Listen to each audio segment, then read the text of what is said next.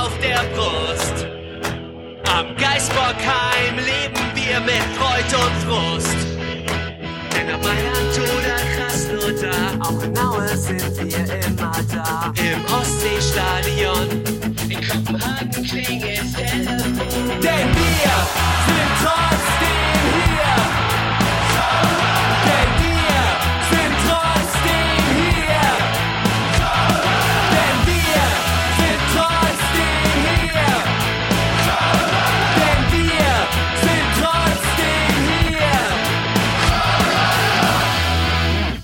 Hamburg und Hattingen rufen Müngersdorf.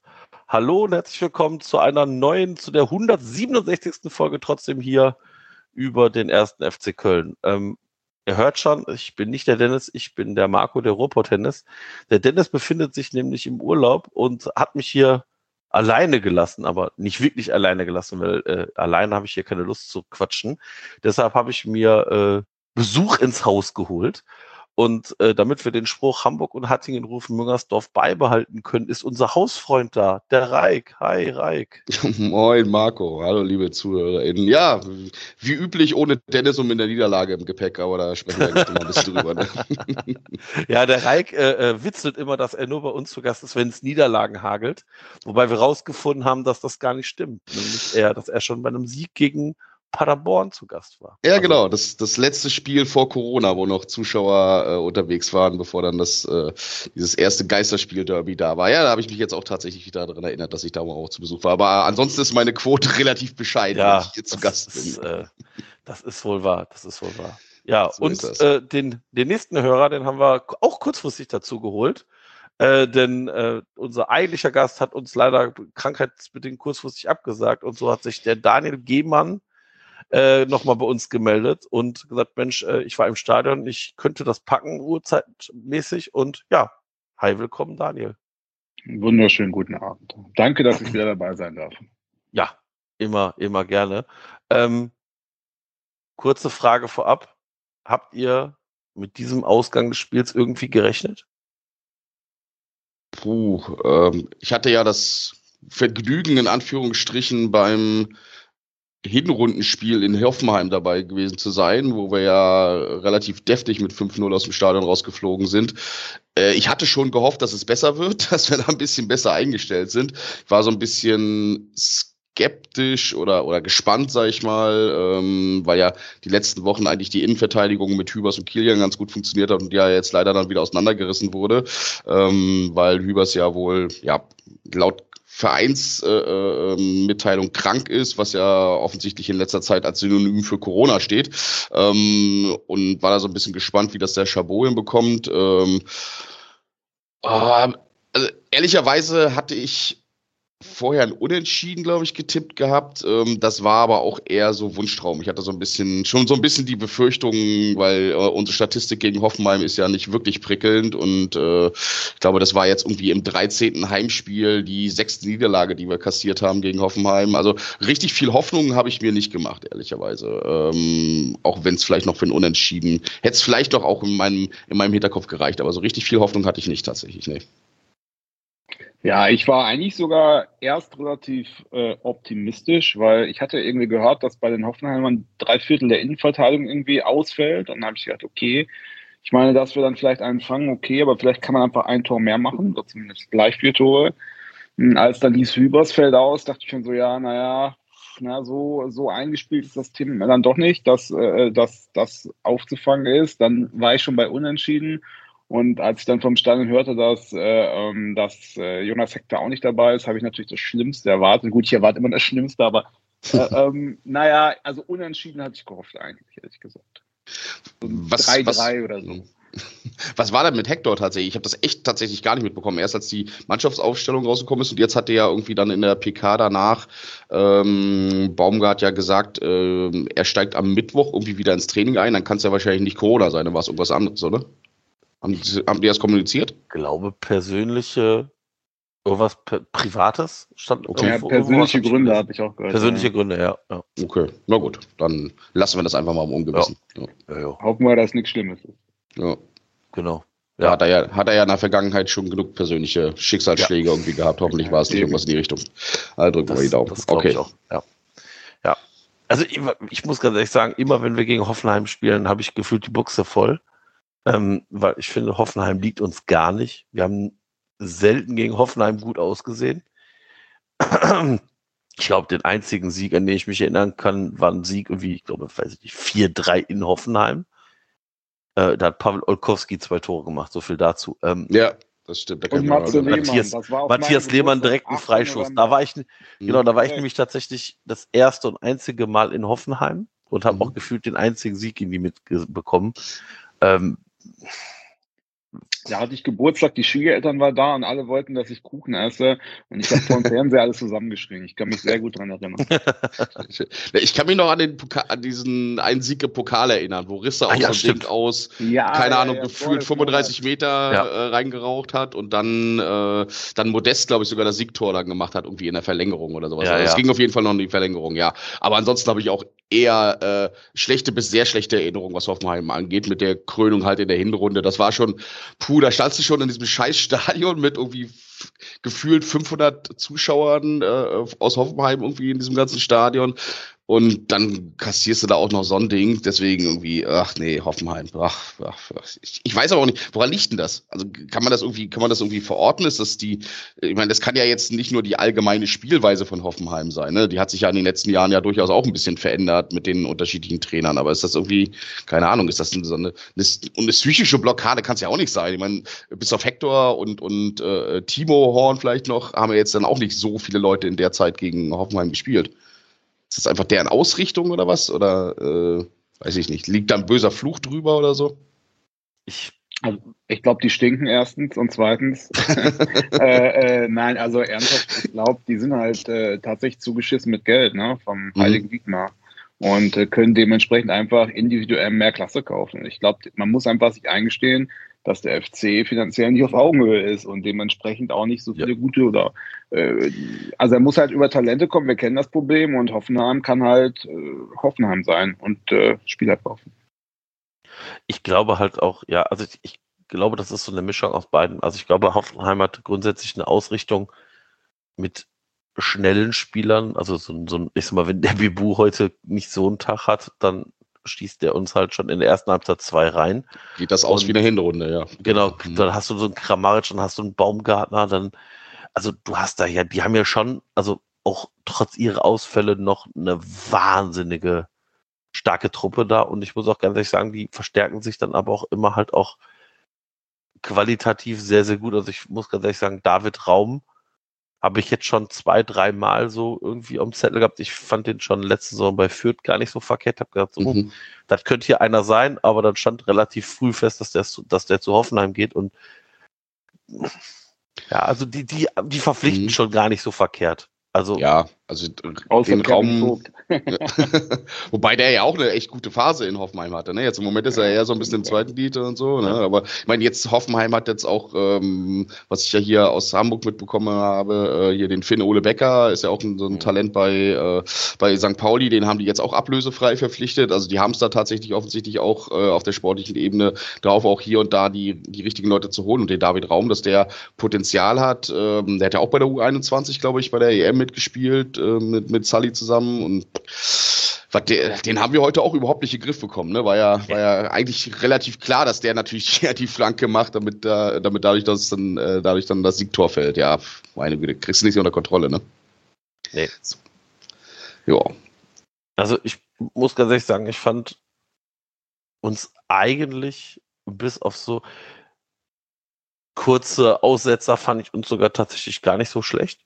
Ich muss sagen, der FCZ hat es zumindest versucht, ordentlich zu spielen. Und da komme ich direkt zu einer, zu einer Hörerfrage. Mhm. Ähm, die hat nämlich der äh, frei und ehrlich äh, uns geschickt. Baumgarts Taktik, Flanke auf Modest ist einfach zu wenig. Gibt es keinen Plan B, um den Gegner zu überraschen? Und genau das hatte ich nämlich irgendwie, im, im, irgendwie auch im Kopf. Ich weiß nicht, ob das tatsächlich alles zu eindimensional ist. Auf Dauer. Also man kann das ganz gut, ich fand, das konnte man im Stadion gut sehen, das sieht man im Fernsehen ja auch nicht. Äh, Benno Schmitz, der hat zwar eigentlich echt ein gutes Spiel gemacht, aber das ist so ein bisschen mit dem Lubitsch so ein One-Trick-Pony. Der spielt immer, äh, die laufen raus, dann spielt er immer einen langen Pass an der Außenlinie und spielt den äh, Lubitsch in Lauf und der müsste dann quasi rechts dann gehen. Ne? Und das kann man halt viermal machen, aber beim achten Mal hat halt wirklich jeder verstanden und die stellen es einfach zu, der Ball ist weg. Und das ist, glaube ich, 20 Mal passiert oder so. Und da habe ich schon gedacht, so, okay, es lief immer über rechts außen, immer Benno und dann ein scharfer Pass. Und das war schon ein bisschen eindimensional, das fand ich auch. Ja. Naja, also eindimensional bin ich auch ein bisschen dabei. Auf der anderen Seite, die Wolfsburger wussten auch, dass Modesta in der Mitte steht und äh, dass die Flanken immer darauf liegen. Die Stuttgarter wussten das auch. Verhindern konnten sie es trotzdem nicht, dass, ähm, dass Toni da die entscheidenden Tore macht. Und er hat ja auch in diesem Spiel durchaus dann wieder Chancen gehabt. Ne? Dieser eine äh, Kopfball am Zurückfallen, der dann auf oder nach der Ecke, die, der dann auf das Tor raufklatscht und äh, auch die Flanke, die dann kam von, wer was, das war, glaube ich, auch Lubicic, ne? Irgendwie Mitte der 30. Mhm. oder sowas, die größte Chance, die wir da hatten. Ja, also das funktioniert ja trotzdem. Also selbst wenn du eine Mannschaft hast, die das weiß und die äh, versucht natürlich auch die Flanken zu verhindern, hast du ja durchaus trotzdem Chancen kreieren können. Es hat halt heute einfach nicht gereicht, um die Dinger mal reinzumachen. Ne? Also das das, äh, der Knackpunkt war heute tatsächlich dann auch die Chancenverwertung. Auf beiden Seiten tatsächlich, nur dass äh, Hoffenheim da dann doch die eine dann doch äh, reinbekommen hat. Pff, ja, also Du hast aber auch Chancen kreiert. Ich meine, wenn du dir mal anguckst, wie das, äh, wie das Siegtor gegen ähm, Frankfurt gefallen ist, das war ja auch modest, aber dann war es halt einfach auch mit einem steilen Ball vorne rein. Ne? Mhm. Es funktioniert halt durchaus auch. Und Lubicic hat ja dann zwischendrin auch eine, eine Chance gehabt, wo dann, äh, wo Akbobuma ihn dann auch weggegrätscht hat. Das war ja auch ein, ein Pass in die Tiefe rein. Also ich finde schon, dass wir da ein bisschen, ein bisschen äh, mehr ja, ein bisschen mehr Variabilität reinkriegen, aber die Hauptwaffe ist nun mal einfach, ich meine, wenn du da einen Top-Stürmer drin zu stehen hast, der gerade äh, kopfballmäßig äh, da irgendwie alles wegbombt, ja, warum solltest du dich denn darauf einlassen, dann auf einmal äh, zu versuchen, da im Kurzpassspiel durch die Mitte durchzukommen, ähm, dann ist das schon okay, wenn du dann äh, vernünftige Flanken reinschlagen kannst. Und ich meine, da kam ja von sowohl von Jubicic als auch von Keins kam ja auch die eine oder andere Flanke tatsächlich rein, hat halt einfach heute an dem Tag nicht gereicht, weil äh, ich finde ja auch in der Innenverteidigung, das hat mich auch total gewundert, dass da Akpo Buma ausgewechselt wurde nachher gegen Vogt, äh, der hat ein Bombenspiel gemacht. Also der hat da alles hinten rausgeklärt und ja, das ist dann halt einfach irgendwie mal der Unterschied, ähm, dass du dann, dass du dann das Ding einfach nicht reinbekommst. Also ja, ist schon ein bisschen eindimensional, aber pff, meine Güte, wenn es funktioniert, ist es alles gut, ne? Ja, ja, ja. ich finde auch zwei Sachen. Erstens, wir müssen gucken, wo kommen wir her. Das darf man nie vergessen. Wir kommen aus der Relegation, ne? Punkt eins. Mhm. Und zweitens, ich fand auch das Spiel an sich nicht schlecht. Das muss man auch sagen. Es gab so ein paar Längen, so die erste Halbzeit ab der 15. Minute war so ein bisschen mau, fand ich. Da hat man so zu, so war es so ein bisschen hektisch, gerade in der Innenverteidigung. Aber es ist halt so, wenn es dann läuft, dann läuft halt alles über außen und manchmal, also viel.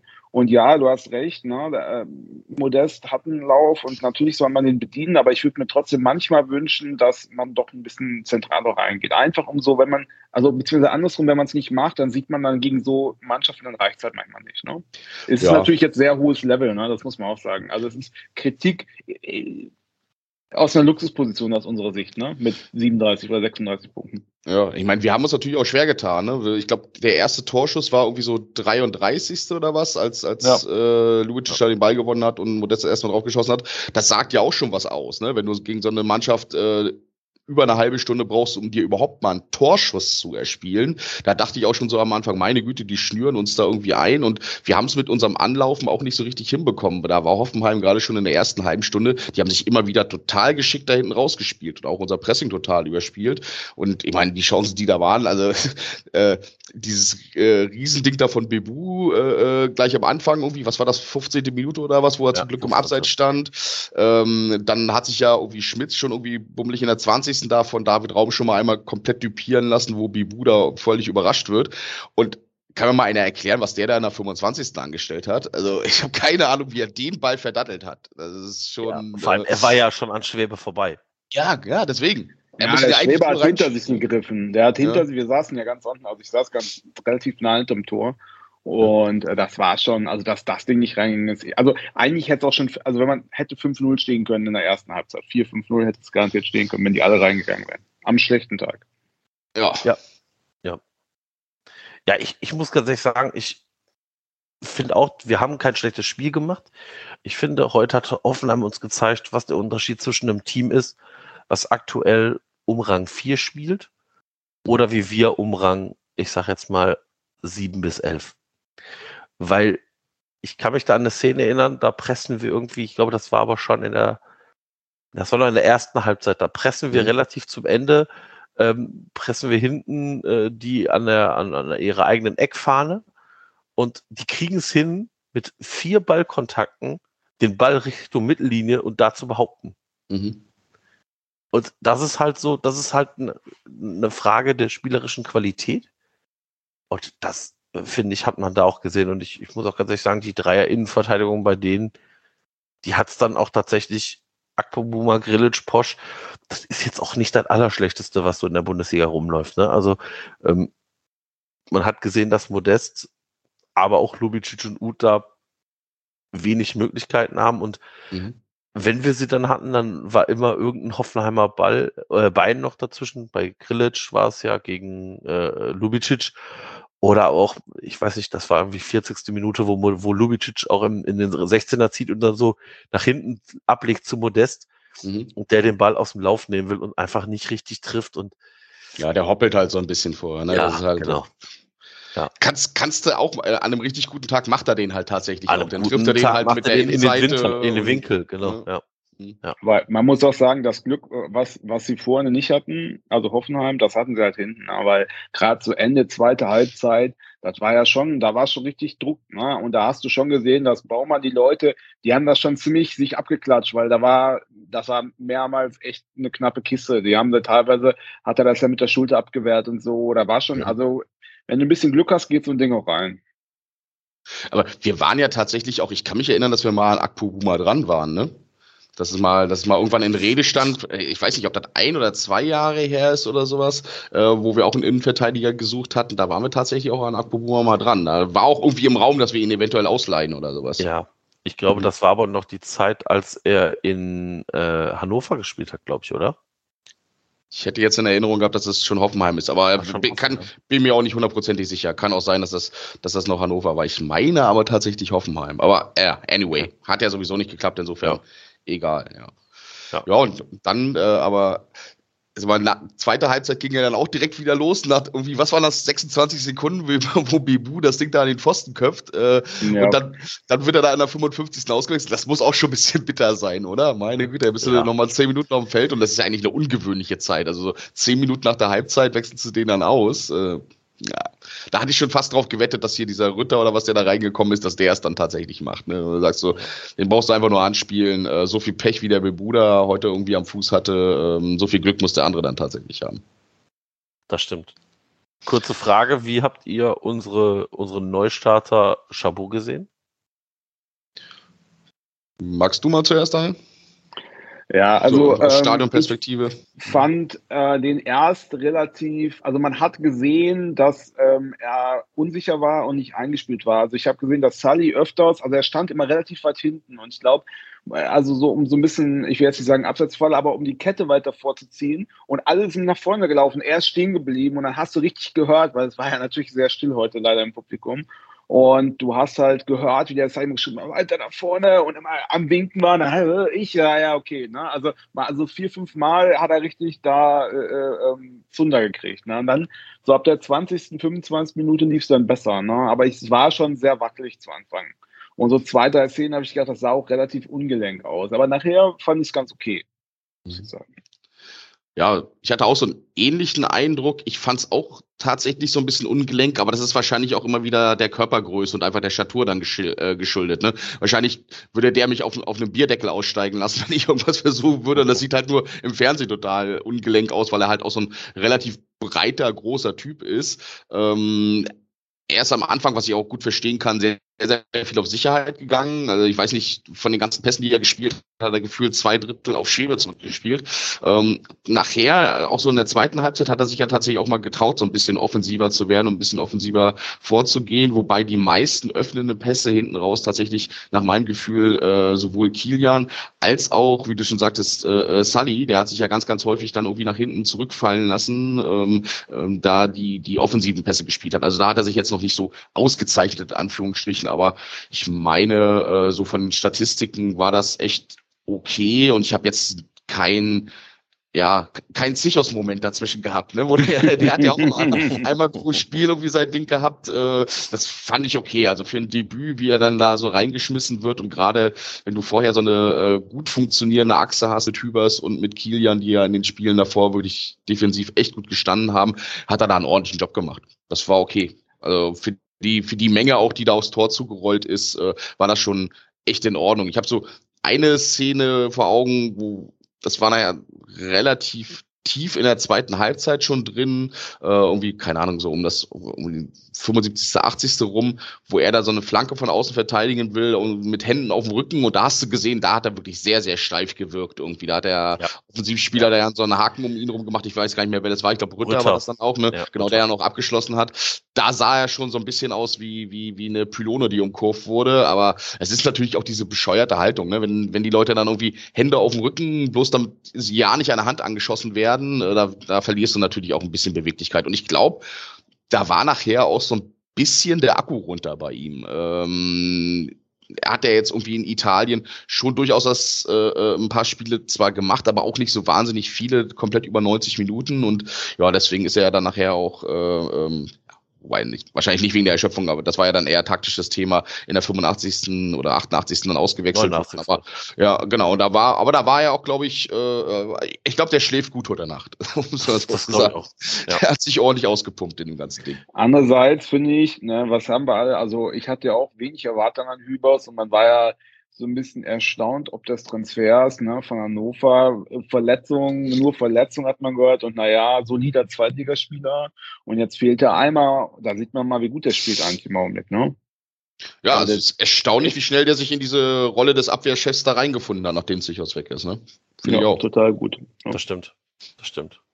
Ja, wird, ja. wird auch wieder, wird auch wieder dann äh, in der ersten Elf stehen.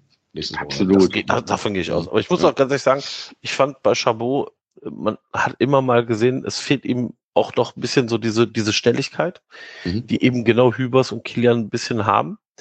Ähm, weil als Rütter da zweimal auf ihn zu ist, merkte man schon so, ja, das Geschwindigkeitsdefizit. Und ähm, aber was ich halt, der hat halt so eine, der hat halt so eine dreckige Art zu spielen. Irgendwann, das muss zweite Halbzeit gewesen sein, weil Rütter da schon im Spiel war, ähm, da sieht man, eine, sieht man eine Szene, wie er Rütter tatsächlich mit der ganzen Hand hinten ins Trikot greift und den einmal festhält, sofort loslässt und an dem vorbeisprintet. Und ich finde, vielleicht tut uns so ein Spieler mal ganz gut, weil es halt auch sehr robuster Spieler ist. Also ich meine, ich glaube auch, dass, dass Hübers wieder äh, zurückkehren wird, wenn er denn dann fit ist. Aber ich fand, das war jetzt ein Debüt, was, was mich hier, was mir jetzt keine schlaflosen Nächte zaubert. Ich fand es total erstaunlich. Habt ihr das Interview mit ihm danach gesehen, nach dem Spiel? Nee, nee ich habe ich hab's, okay. äh, nicht gesehen er hat, also ich finde ja irgendwie Stimme und Stimmklang und Stimmfärbung passen überhaupt nicht zu dem Typen, wie er von außen wirkt, weil er so total ruhig und leise und kontrolliert irgendwie in dem Interview danach war, dass man sich, man musste sich echt anstrengen, um ihn, um ihn zu verstehen. Ähm, das hat man tatsächlich auf dem Feld jetzt nicht gesehen. Also ich fand auch, da hat er auch durchaus robust hier und da mal reingegriffen und ist ja auch ganz gut. Ich meine, so einen Typen brauchst du ja da hinten auch drin. Äh, wenn du so, äh, ich weiß nicht, wenn ich Hübers und Kilian irgendwie so sehe, die sehen ja eher so aus wie Schwiegermamas Lieblinge. Ne? Da ist Chabot ja eher so mehr so der, der, der Typ Türsteher auf dem Kiez oder so, ähm, zumindest so vom Äußeren. Und das tut uns vielleicht auch gar nicht so schlecht, wenn wir da einen haben, der ein bisschen, bisschen, noch ein bisschen robuster und noch ein bisschen, bisschen dreckiger dann in Verteidigung unterwegs ist. Also mache ich mir jetzt keine großen Sorgen tatsächlich. Ähm, ich dachte auch so ein bisschen, ähm, dass ihm vielleicht ein bisschen die Spielpraxis fehlen könnte, aber dafür, dass er da jetzt so spontan reingesprungen ist und äh, tatsächlich fast die 90 Minuten damit gemacht hat, hat er jetzt, fand ich, ein äh, ordentliches, solides Debüt gegeben und ähm, hat sich da ganz gut gezeigt. Da muss man Also sich keine Sorgen machen, wenn mal einer gesperrt ist oder mal einer verletzt ist hinten drin. Ja. An ihm hat es nicht gelegen, dass wir nicht Nee. äh, keinen Punkt Nein. bekommen haben. Das, kann man ist, schon sagen. Das ist so. Das ist so. Ja. Der Podcast-Vater Dennis möchte sich auch zu Wort melden. Ich habe eine kleine Sprachnachricht, die lassen wir mal ablaufen. Ich habe es ehrlicherweise noch gar nicht gehört. Hören wir mal rein, was er sagt. Mal gucken. Ja, hallo Marco, hallo Gäste, hallo liebe Hörerinnen und Hörer. Ich kann leider in der heutigen Folge nicht anwesend sein. Ich äh, werde jetzt in fünf Minuten die Fahrt in den Urlaub antreten und dann ein paar wohlverdiente Tage und Stunden an der See verbringen. Insofern äh, muss ich heute das Schicksal dieses Podcasts in die Hände von Marco und von seinen Gästen legen. Ich weiß gar nicht, wen er eingeladen hat, hat er mir nicht verraten. Also ich werde mich genauso überraschen lassen von der Gästeliste, wie ihr, liebe Hörerinnen und Hörer, das tun müsst. Also ich bin auch nur ganz normaler Hörer und Fan jetzt diese Woche. Ja, ähm, zum Spiel gegen die TSG aus Hoffenheim. Schwierig. Ähm, ein bisschen was das Festival der Fahrkartenknipser. Also ich denke, ne, man schaut auf die Expected Goals 1,6 zu 2,9, glaube ich. Das heißt, ähm, ja, das Spiel hätte eigentlich mehr als ein Tor verdient gehabt. Es hätte auch genauso gut 3 zu 5 ausgehen können oder 4 zu 5 vielleicht mit ganz viel Glück. Wäre ein Unentschieden drin gewesen, 1-1, 2-2. Ich denke, hinten raus hat man sich auch ein bisschen verdient, dieses Unentschieden.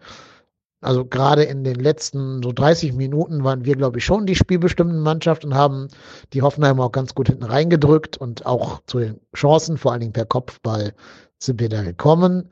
Na, da muss man Anderson nennen, aber auch Modest und Lemperle hatten eigentlich ziemlich große Chancen. Ja, und ich sag mal, normalerweise macht einer von denen auch einen. Also gerade Anderson mit Kopf ist ja immer eigentlich für ein Tor gut gewesen in der vergangenen Saison. Irgendwie ist ihm das abhanden gekommen, diese, ja, diese, diese äh, Lufthoheit und diese, diese Dominanz im Kopfball. Keine Ahnung, was da los ist bei ihm. Ja, und so gehst du eben geschlagen aus dem Spiel raus. Und jetzt können Marco und die Gäste ja mal diskutieren, ob das das K.O. war für die direkte Qualifikation Richtung Europa und ob es jetzt nur noch um Platz sieben maximal gehen kann oder ob nicht schon das Spiel gegen Leverkusen am kommenden Wochenende nochmal äh, die Trendwende bedeuten könnte. Viel Spaß bei der Folge. Los geht's. Come on FC. Nächste Hörerfrage vom äh, Denjo. Palpatino 80. Konnte Kilian Horn seine Chance auf links nutzen oder lässt man nun endgültig seinen Vertrag auslaufen? Puh. Ich fand ihn nicht schlecht und nicht gut. Also er ist mir nicht negativ aufgefallen, er ist mir auch nicht positiv aufgefallen. Ja, die meisten Chancen tatsächlich kamen schon eher über, also gerade in der zweiten Halbzeit, wie auch der Treffer nachher über Bennos Seite. Ne? Ähm, Ja, mir ist er jetzt auch nicht irgendwie großartig aufgefallen. Er hatte da noch diesen einen Offensivlauf, wo er da nochmal versucht hat, äh, selber durchzubrechen. Das war ja irgendwie direkt nach der, direkt nach der Pause, irgendwie, ich glaube so 47. oder sowas in dem Dreh. Ähm, nee, wahnsinnig positiv ist er mir jetzt nicht aufgefallen. Auf der anderen Seite, äh, wenn einem Abwehrspieler nicht wahnsinnig äh, äh, auffällt, ist das ja in aller Regel kein so schlechtes Zeichen. Ne? Und wenn er seine Seite da irgendwie im Griff hat und unter Kontrolle hat, dann äh, ist das ja durchaus in Ordnung. Ich glaube aber auch nicht, dass er von Anfang an gespielt hätte, wenn Hector fit gewesen wäre oder beziehungsweise wenn Hector zur Verfügung gestanden hätte. Ich glaube, es liegt in letzter Konsequenz dann wohl daran, Jannis Horn hat ja, ist ja damals auch mit einer, mit einer ordentlichen Ablöse gekommen und wird wahrscheinlich auch einen entsprechend dotierten Vertrag haben. Und ähm, da wird es wahrscheinlich davon abhängen, wie die sich äh, finanziell einig werden, weil du musst ja schon auf links da hinten irgendwo was machen. Man, naja, diese äh, Variante, als, ähm, als dann ähm, Chabot rausgegangen ist und dann äh, Schindler auch noch reingekommen ist. Äh, das war ja dann auch so ein Ding, wo, ähm, wo dann tatsächlich, äh, beziehungsweise Schindler vor Horn ja reingekommen ist, wo dann äh, der Wechsel war und ähm, Schmitz auf links rausgegangen ist, damit äh, Schindler auf rechts spielen kann. Ich sehe Schmitz da tatsächlich auch nicht auf der Linksverteidigerposition. Das heißt, der ist ja dann schon eigentlich rechts ganz gut festgespielt. Das heißt, du musst ja auch irgendwie über kurz oder lang auf links irgendeine Alternative haben. Und bei Horn weißt du zumindest erstmal, was du hast. Das ist jetzt nichts, wo du sagst, da ist das, das ist ein, ein, ein High Potential links außen, ähm, den du da hast, aber du hast zumindest eine gute, vernünftige Basis. Du hast eine gewisse Schnelligkeit. Du hast jemanden, der im Zweifel auch nochmal in der Viererkette linker Innenverteidiger spielen kann. Du hast durchaus mal die eine oder andere Offensivaktion. Ähm, es wird, glaube ich, alles darauf ankommen, in der Vertragsverhandlung, wenn du das Ding verlängerst, auf was für eine Einschnitte beim Gehalt lässt er sich ein? Weil mein, Benno Schmitz hat jetzt seinen Vertrag verlängert, meine ich, bis 2024. Ja, 2024. Und da kam ja auch durchaus raus, dass er ähm, durchaus zu verringerten Konditionen verlängert hat und nicht mehr zu den ursprünglichen ähm, Konditionen. Haben sie jetzt natürlich keine Zahlen genannt, aber das wird dann sicherlich sich schon so bewegen, dass er da äh, Gehaltseinbußen ähm, ja, aufgenommen hat oder hingenommen hat. Und wenn Horn dazu auch bereit ist, meine Güte, also hätte ich jetzt nichts dagegen, ihn zu halten. Also, wenn er für, ein, für eine kleine Markt spielt, finde ich es okay. Aber wenn das Palaver gibt über das Gehalt, ich glaube, er wird sehr gut verdienen, ja, mhm. einen guten Fehlvertrag haben, dann sollte man sich doch mal konzentrieren, ob man jemand anders findet. Weil eine Offenbarung ist es auch nicht. Ich weiß gar nicht, wie alt ist denn der? Ist er, ist er noch jung? 23, 24, ne? Ah, ist ja. tatsächlich noch jung. Ich hatte irgendwie ist der gefühlt schon ewig bei uns. Äh, und irgendwie war er so lange verletzt, aber also ich finde ihn jetzt nicht unsympathisch, aber ja, ich bin so ein bisschen unentschieden. Ich würde nicht viel dafür ausgeben. 25 ist er. 25, ja. ja. Dann nochmal geguckt, ja. Mhm.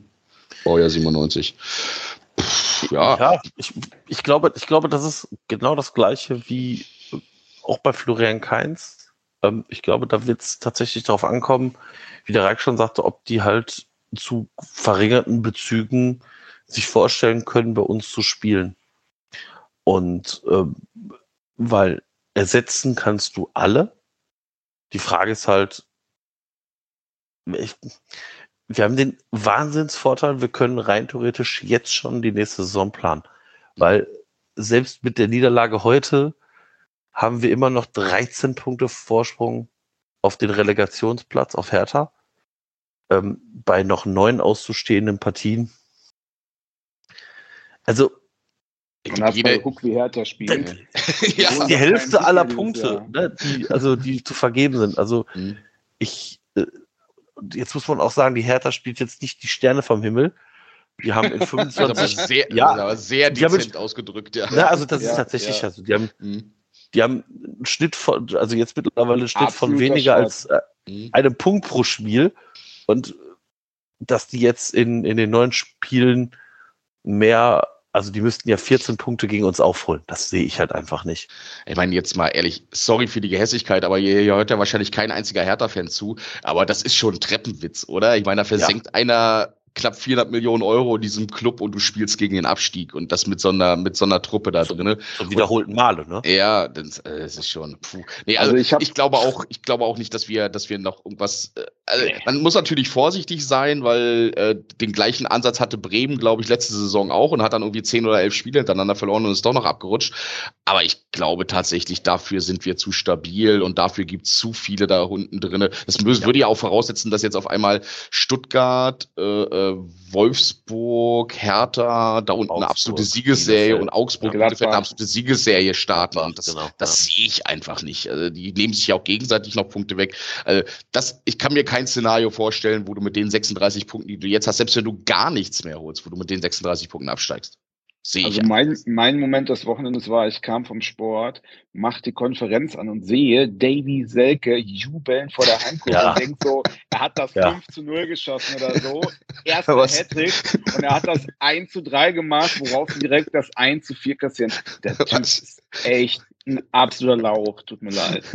War schon geil, ja, wie er da gejubelt hat. Für das, ein Jockel du dachtest echt, der läuft direkt los und holt sich die deutsche Meisterschaftsschale irgendwie ja, vom, vom Spielfeldrand ab, ne? Ja. Oh, ja, das, ja, das, ja, das ist, aber das, aber der passt aktuell zu Hertha und ich finde. Absolut. Mh, ja. Genauso wie Taifun Korko zu Hertha passt. Nichts sagen der ohne tut, Ende. Aber er tut mir sogar noch leid, äh, diese Scheiße da. Ach, naja. Gut, dass es andere sind und nicht wir. Ja. ja. Bei, Hertha, bei Hertha tut mir tatsächlich keiner leid. Also das ist mir relativ egal. Die sind mir so rums. Naja, sei es drum. Aber die werden sich nicht mehr in unsere Region bewegen und ich glaube, wir werden uns nicht mehr in die Region da rein bewegen. Andererseits haben wir jetzt auch, was haben wir jetzt, fünf Punkte auf Freiburg? Ähm, Ja, das, heißt, das heißt, das Thema Europapokal wird auch langsam so ein bisschen, rutscht auch langsam so ein bisschen aus dem Blick, oder? Naja, naja, also, na gut, jetzt Boah. muss man auch, das, also jetzt rein, jetzt, jetzt mal wirklich jetzt, wenn man sich jetzt die Pokalauslosung des DFB-Pokals anguckt, da spielt Mhm. Hamburg, also der HSV gegen Freiburg und Mhm. Leipzig gegen Union. Wenn sich zum Beispiel Freiburg und Leipzig durchsetzen sollten, Was ja nicht unwahrscheinlich ist in der was ja nicht ne? unwahrscheinlich ist, Mhm. dann spielen da der fünft und sechstplatzierte gegeneinander. Das heißt, Platz sieben würde in jedem Fall, also wenn die beiden sich am, ich glaube, 20.3. oder so ist das, ja, nee, 20.4., am Mhm. 20.4. im Halbfinale durchsetzen sollten. Und ich meine, jetzt kommt da ja auch noch Union mit ins Spiel, weil. Leipzig gegen Union spielt. Das heißt, das sind drei Teams, die vor uns stehen. Union ist siebter, Freiburg Mhm. ist sechster, Leipzig ist fünfter. Ich persönlich glaube, dass es eher Richtung Leipzig und Freiburg äh, sein wird, die Platz fünf und sechs oder dann halt äh, vier ausmachen. Bei normalem Verlauf sollte das so sein, ja. Mhm. Und wenn dann Leipzig und Freiburg sich durchsetzen sollten, dann würde rein theoretisch Platz sieben reichen und auf den haben wir einen Punkt. Mhm. Also ich bin sowieso, ich verstehe nicht, der, also es wurde heute schon von vielen Leuten gesagt, habe ich auch von Freunden gehört, so ja, das war jetzt das Ende aller Träume. Also ich meine, abgesehen davon, dass ich nicht träume davon, sondern wenn es kommt, kommt's, ne? Und wenn nicht, dann nicht. Hauptsache nichts mit dem Abstieg zu tun hat. Aber ähm, also ich finde ganz ehrlich, da kommen jetzt auch noch ein paar machbare Gegner, ne? Da kommt noch Bielefeld, da kommen noch, was weiß ich, wer. also da werden wir schon ein paar Spiele gewinnen. Also ich fahre nach Leverkusen, ich habe eine Karte, das heißt, wir werden gewinnen, ich bin ganz sicher.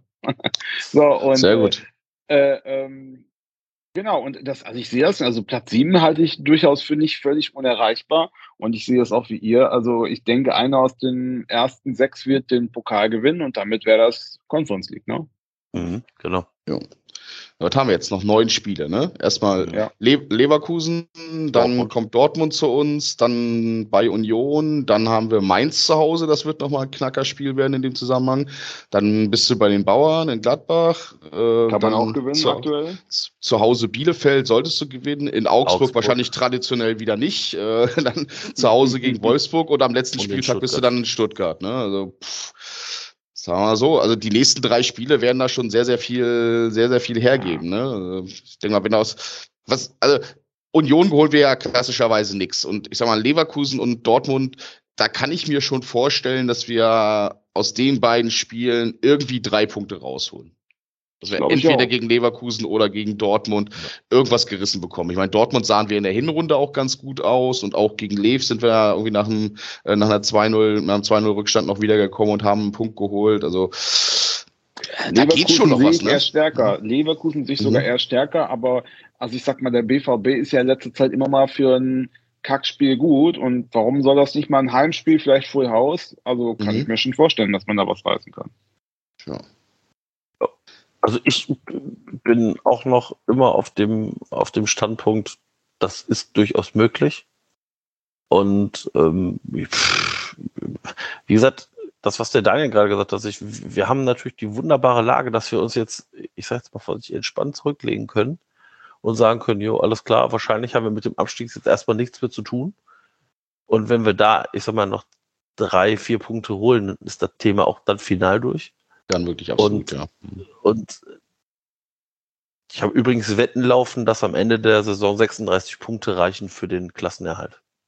Ja, Mit deswegen mehreren Leuten. Das Also, war ja schon das, was ich vorhin meinte, ne? Also eigentlich mit 36 Punkten, Ja. da muss schon echt die Hölle zufrieren, dass du damit dann tatsächlich noch in den äh, in diesen ganzen Abstiegsfuß da unten reingerätst. Ich, Was glaubt ihr denn, wer steigt ab? Also außer Fürth? Ich glaube ehrlicherweise Hertha und Bielefeld. Also Bielefeld wird 17. und Hertha wird 16. Ich glaube, Hertha geht direkt runter und Bielefeld gewinnt die Relegation. Gegen Schalke. ja. ich glaube auch, dass Hertha direkt runtergehen wird. Ich glaube aber, dass Stuttgart in der Relegation landen wird. Die haben zwar jetzt diesen einen Breakout-Sieg da jetzt gehabt gegen Gladbach, äh, aber das war auch schon echt echt mau, was in den Spielen davor los war. Ne? Da haben sie gegen Bochum verloren, gegen Hoffenheim verloren, gegen Frankfurt verloren. Das waren schon so Spiele.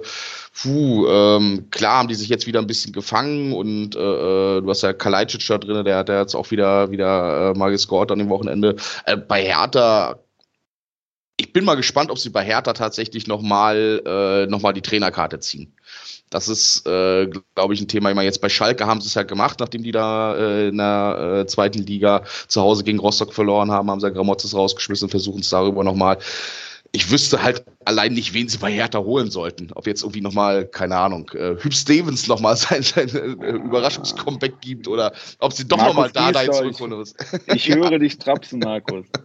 Aber jetzt mal, ganz wo ihr gerade sagt, Schalke nah, da gucke ich ja mal seit langem wieder Zweitliga, ja, und gucke das Schalke-Spiel und der Typ von Rostock läuft aufs Tor zu in der 95. Minute, passt in den 5-Meter-Raum und Sky schaltet das Spiel ab. Nein, ernsthaft? Ja, ja die, haben das, okay. die haben das abgeschaltet. Und ich konnte nicht so schnell umschalten, war das Spiel vorbei. Das ist doch eine, also, ich hatte so einen Hals, ehrlich. Ja, das Wahnsinn. kann ich mir vorstellen.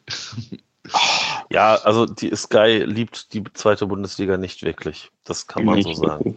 Das weiß ich. Ich weiß dann auch nicht, auf welchem Kanal die weiterspielen. Ja, das ist eine Frechheit. Ich war kurz davor, so rentnermäßig eine E-Mail zu schreiben, habe ich gedacht, interessiert eh keinen. naja. Wer heute zurück zum Spiel, wer mir total gut gefallen hat, mal wieder, Marco, das wird dich freuen. Kollege Schwäbe hat ein herausragendes ja. Spiel gemacht. Mit ja. Timo hätten wir fünf Buden kassiert.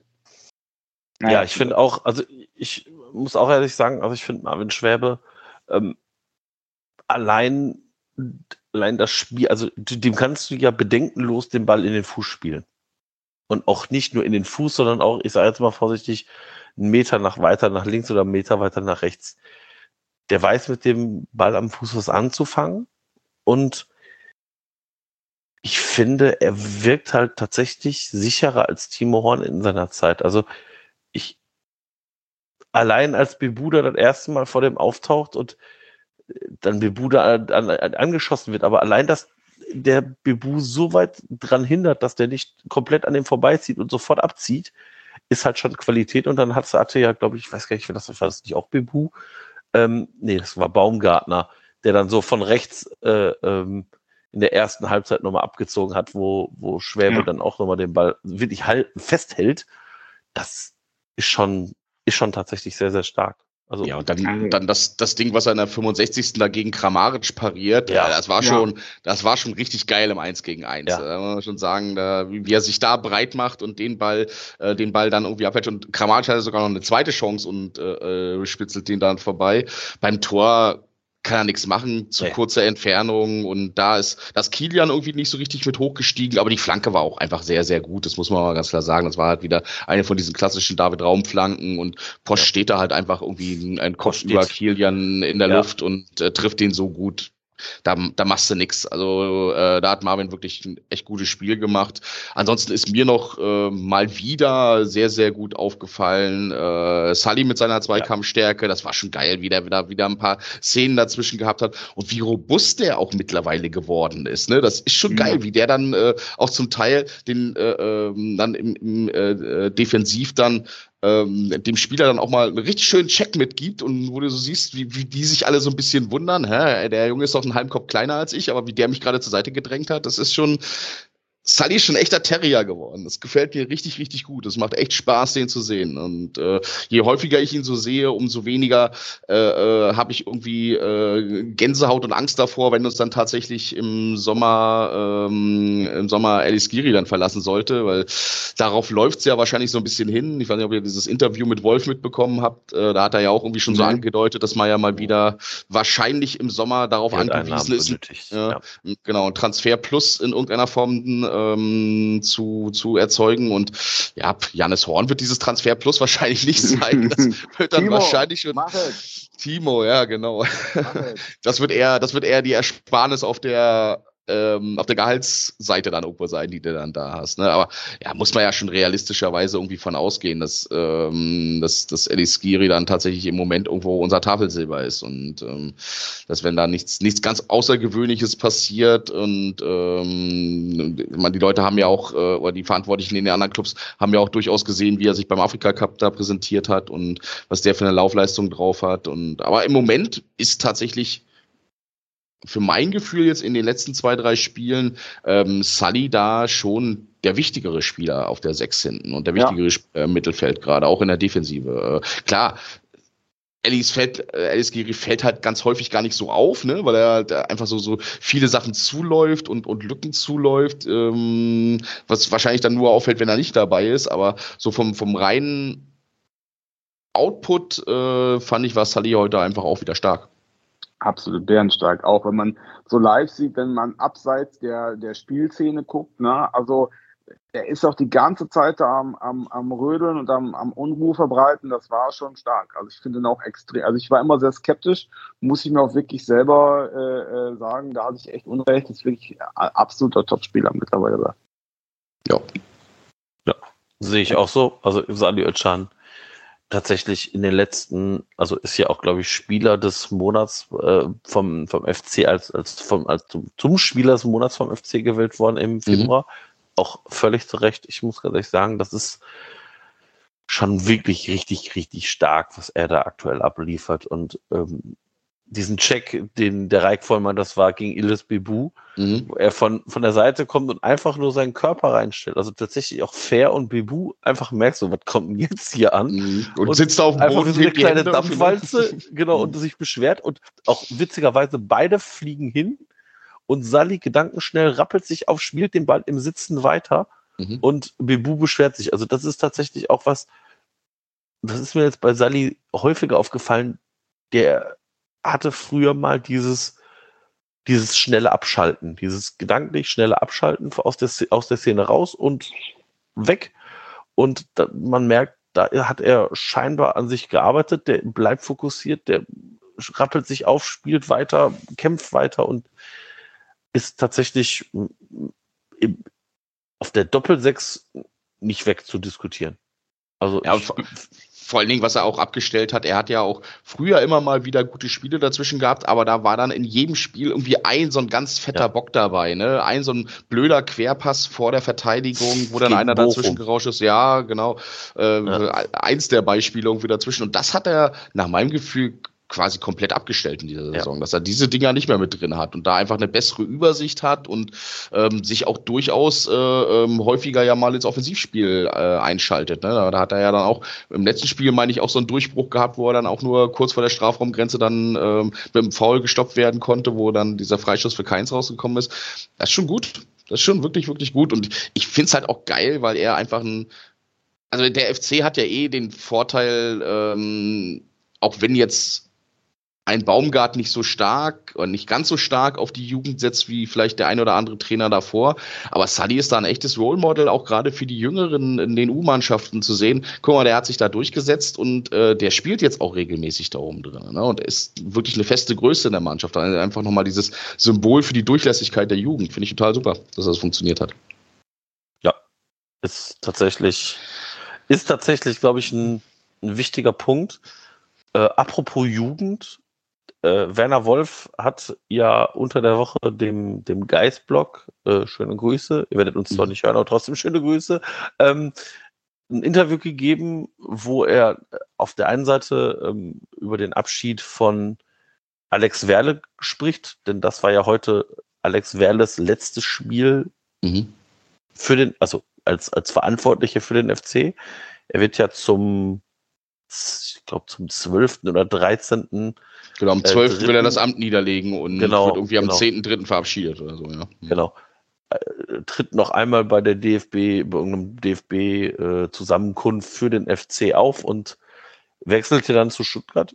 Und äh, in dem Interview hat auch äh, Werner Wolf etwas zum Ausbau des Geisbockheims gesagt, nämlich, dass man mittlerweile bereit wäre, die Gläulerwiese zu streichen also die Trainingsplätze dort zu streichen, mhm. wenn das Leistungssportzentrum neben dem Franz-Krämer-Stadion entstehen könnte.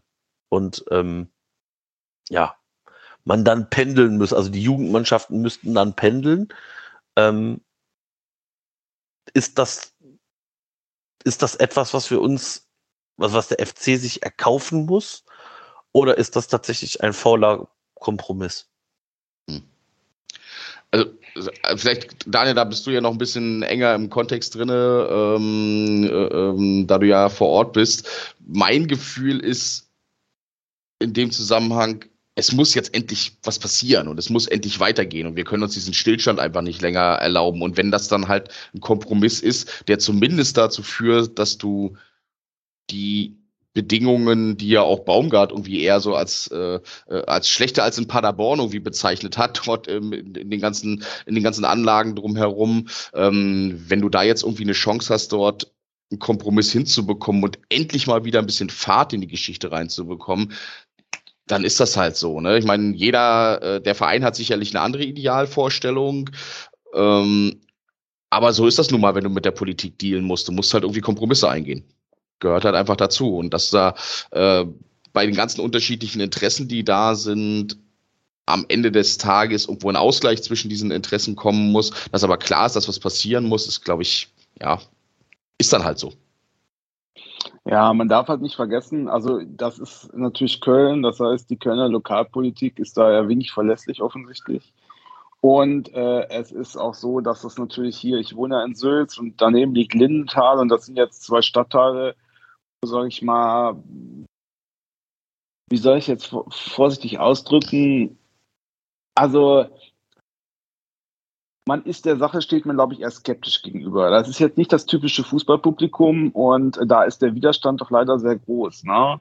Und äh, ähm, also ich sehe oft Leute mit irgendwelchen Schildern auf dem Rücken da rumlaufen und so und kein Ausbau. Das heißt, äh, ist ziemlich viel Geld vorhanden in den Stadtvierteln und dementsprechend groß wird in der Lokalpolitik der Einfluss sein. Ne? Mhm. Und da haben sich natürlich dann schon einige von diesen Bürger, äh, Bürgerwehren, wollte ich schon sagen, von diesen äh, Bürgervereinigungen halt aufgestellt und haben richtig Palaver gemacht. Und das Ergebnis sieht man jetzt, geht halt gar nichts mehr. Und ich fände es auch einfach wichtig, dass jetzt mal was passiert, also dass mal irgendwas gemacht wird, dann soll es erstmal, vielleicht gibt es als Kompromiss erstmal dieses, äh, diese Lösung und dann kann man weitersehen. Aber also nach Marsdorf auf die Wiese zu ziehen oder äh, ähm, gar nichts zu machen, ist beides keine Option, finde ich. Ja, eben drum. Ne? Also es geht meines Erachtens nach einfach darum, ein bisschen Bewegung reinzubekommen. Und wenn sich dann erstmal Kräne drehen, dann kann man ja die Situation vielleicht nochmal noch mal irgendwie in eine andere Richtung lenken, aber wenn sich erstmal was bewegt, zumindest, ist es auf jeden Fall erstmal besser, als wenn Stillstand weiter herrscht. Und das ist, wenn du äh, dir die ganze Zeit irgendwie nur äh, die Köpfe heiß redest und äh, am Ende des Tages gar nichts passiert. Ja, sehe ich auch so. Also ich glaube auch tatsächlich, der FC muss, der, der darf sich jetzt, also ich glaube, der FC ist, oder ich sag mal, der FC wäre gut beraten, eben genau auf diese Lösung zu spielen, weil kann mir auch nicht vorstellen, dass die Politik und alle dort vertretenen Parteien und Bündnisse und Bürger, äh, hätte ich auch schon Bürgerwehr gesagt, ähm, Bürgergemeinschaften, Initiative, Meinung, Initiative ist, glaube ich, da, wo nach dem wir gesucht haben. Genau. Ja. Also, ja. dass die, dass die ihre, dass die ihre Ausrichtung einmal komplett ändern, ist, glaube ich, ist, glaube ich, utopisch. Ja. Und ich glaube, der FC muss jetzt wahrscheinlich den, die, das Bestmögliche da rausholen. Und wenn es dann so ist, dass die, die Jugendmannschaft pendeln müssen, wobei da Werner Wolf auch sagt, das wäre sogar tatsächlich äh, strukturell machbar, mhm. ja, dann ist das halt so. Also ich meine, ich glaube einfach, der FC muss jetzt gucken, dass er sich für die nächsten Jahre richtig aufstellt. Personell wie auch infrastrukturell. Und wenn das halt die Möglichkeit ist, die wir da in, in Betracht ziehen müssen, ja, dann ist es halt so. Also ja, vor, vor allen Dingen darf man ja auch nicht vergessen, da hängt ja auch noch Bauzeit dran. Ne? Das ist ja jetzt ja. nicht so, dass wenn die Entscheidung fällt, dass du dann einen Fingerstips hast und am nächsten Tag steht das ganze Zeug da. Das muss ja auch erstmal alles noch gebaut werden. Das muss ja auch finanziert werden. Das muss ja auch gerade in dieser derzeitigen Phase finanziert werden, wo du irgendwie laut äh, dem, was, was Wolf da in dem Interview erzählt hast, irgendwie in der Corona-Zeit 85 Millionen Euro Einnahmeschwund äh, ähm, irgendwie dabei gehabt hast. Ähm, das ist ja auch nochmal alles in die Parade reingefahren. Ne? Das hat ja dann sicherlich auch die Finanzierungsstruktur nochmal komplett verändert verändert in, in dem ganzen Zusammenhang. Äh, deswegen, dann lieber irgendwie den, den, den Spatz in der Hand, als da versuchen, irgendwie die, die Riesenlösung hinzubekommen und dass du zumindest irgendwas hinbekommst und zumindest ein paar Schritte nach vorne gehst, bevor du da komplett abgehangen wirst. Ja. Das ist Aber zum Thema Jugend gibt es noch eine höhere Frage. Hörer Daniel Gehmann fragt, ja, warum zum Teufel wird Tim Lemperle immer erst in der 89. Minute oder gar nicht eingewechselt, währenddessen äh, unser All-Time-Favorite äh, Andersen wieder über den Platz schleichen darf? Was hat er Berechtigte? Frage. Da kann ich dem Hörer Daniel Gehmann nur sagen, ähm, ja, ich kann es auch nicht verstehen. Also, Ich dachte, du sagst jetzt, äh, da musst du, da musst du den Trainer fragen. Das- du musst, musst, du, den- musst du den Trainer fragen. Ja, klar. Also, das könnte ich natürlich jetzt sagen, aber ich, ich also, das Einzige ist, ähm, ich glaube, naja, also wenn ich jetzt sage, Lemperl ist kein Kopfballmonster, dann äh, hat er mich im letzten Spiel auch Lügen gestraft, in, äh, wo er da das Kopfballtor gemacht hat. Also, Hätte heute um Haaresbreite auch eins gemacht. Ja, ja, hast du irgendwie an, der, Sch- an die Ja, Schulter ist- geprallt oder was da, ne? Hm, Ja. also ich verstehe es auch nicht so ganz. Ich, ähm, Der Mann ist schnell, der Mann ist motiviert, der hat ein Tor gemacht oder zwei Tore schon. Und ja, dass er jetzt nicht von Anfang an spielt, okay. Aber in so einem Spiel mal was, das ist auch mal was Neues zu versuchen. Da sind wir wieder bei dem, sind wir ausrechenbar, ne? Äh, Einfach den mal reinzuwerfen. In einer, äh, er kann den Andersen immer noch bringen, aber den Andersen in der 80. zu bringen und den dann in der 88. hätte man auch andersrum machen können, finde ich. Aber Vielleicht ist das aber auch noch so ein bisschen diese Spekulation, dass man bei Andersen auch davon ausgeht, dass er eher wechselwillig ist, dass man versuchen will, ihn irgendwie ein bisschen in die Spur zu bringen, damit du, wenn du ihn dann im Sommer ähm, vielleicht irgendwo anders hin äh, äh, verschacherst, verkaufst, ähm, dass du dann versuchst noch ein bisschen, bisschen Geld irgendwie rauszuholen von diesen, was waren das, sechs, sechseinhalb Millionen oder was die wir in ihn investiert Mhm. haben ja. könnte ich mir auch vorstellen. Ähm, und ich meine, Andersen agiert zwar im Moment relativ glücklos und wird aber trotzdem von Baumgart auch immer wieder gelobt, auch für seine Arbeit irgendwo. Äh, hat man ja beim Frankfurt-Spiel dann auch gesehen. Klar, Modest macht die Tore und das ist das, was zählt als Stürmer. Auf der anderen Seite, ohne Andersen wären wir wahrscheinlich nicht mehr in der Liga, wenn du dich mal an das Rückspiel ähm, gegen Kiel erinnerst. Klar, das ist für 6,5 Millionen jetzt nicht so ganz viel, was da irgendwie rumgekommen ist, aber es war dann schon an einer entscheidenden Stelle irgendwo. Und ich, also, was mir, mir, mir will es irgendwie noch nicht so richtig in den Kopf, dass wir bei der Spielweise, die wir haben, mit der Flankenlastigkeit, die wir haben, dass wir es einfach nicht auf, also dass entweder Andersen es nicht auf die Reihe bekommt, diese, diese Vielzahl an Flanken auszunutzen. Ich meine, heute hat er in den zehn Minuten, wo er drin war, auch wieder zwei Kopfballchancen gehabt. Aber irgendwas hakt da bei ihm. Ich, ich weiß nicht, ob die Also- Laufwege da immer noch nicht stimmen oder ob die Abstimmung immer noch nicht stimmt oder ob die sich alle beim Flanken so auf Modest eingeschossen haben, dass sie immer versuchen, ihn äh, ähm, den Ball zu servieren. Eigentlich passt er doch vom Typ her und von der Körpergröße, von der Kopfballstärke total super rein. Ich, also so, so richtig, so richtig läutet es mir nicht ein, warum der bei uns nicht funktioniert. Also Relegation hin oder her. Ich finde eine Dreiviertelsaison so über den Platz zu huschen, ne? die Körpersprache heute wieder, ja, er hat, ne, die letzten zwei Spiele waren jetzt ein bisschen besser, aber von wo kommen wir auch, ne? Und äh, ich erinnere mich an diese Szene mit dem Sprintduell, wann war das gegen Frankfurt oder so, oder noch eins Mhm. vorher, wo er da irgendwie in zehn Metern, mit zehn Meter Vorsprung und dann noch eingeholt wurde vom, vom Verteidiger Mhm. und so.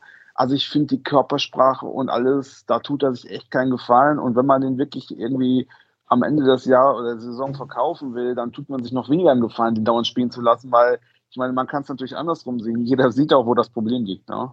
Ja.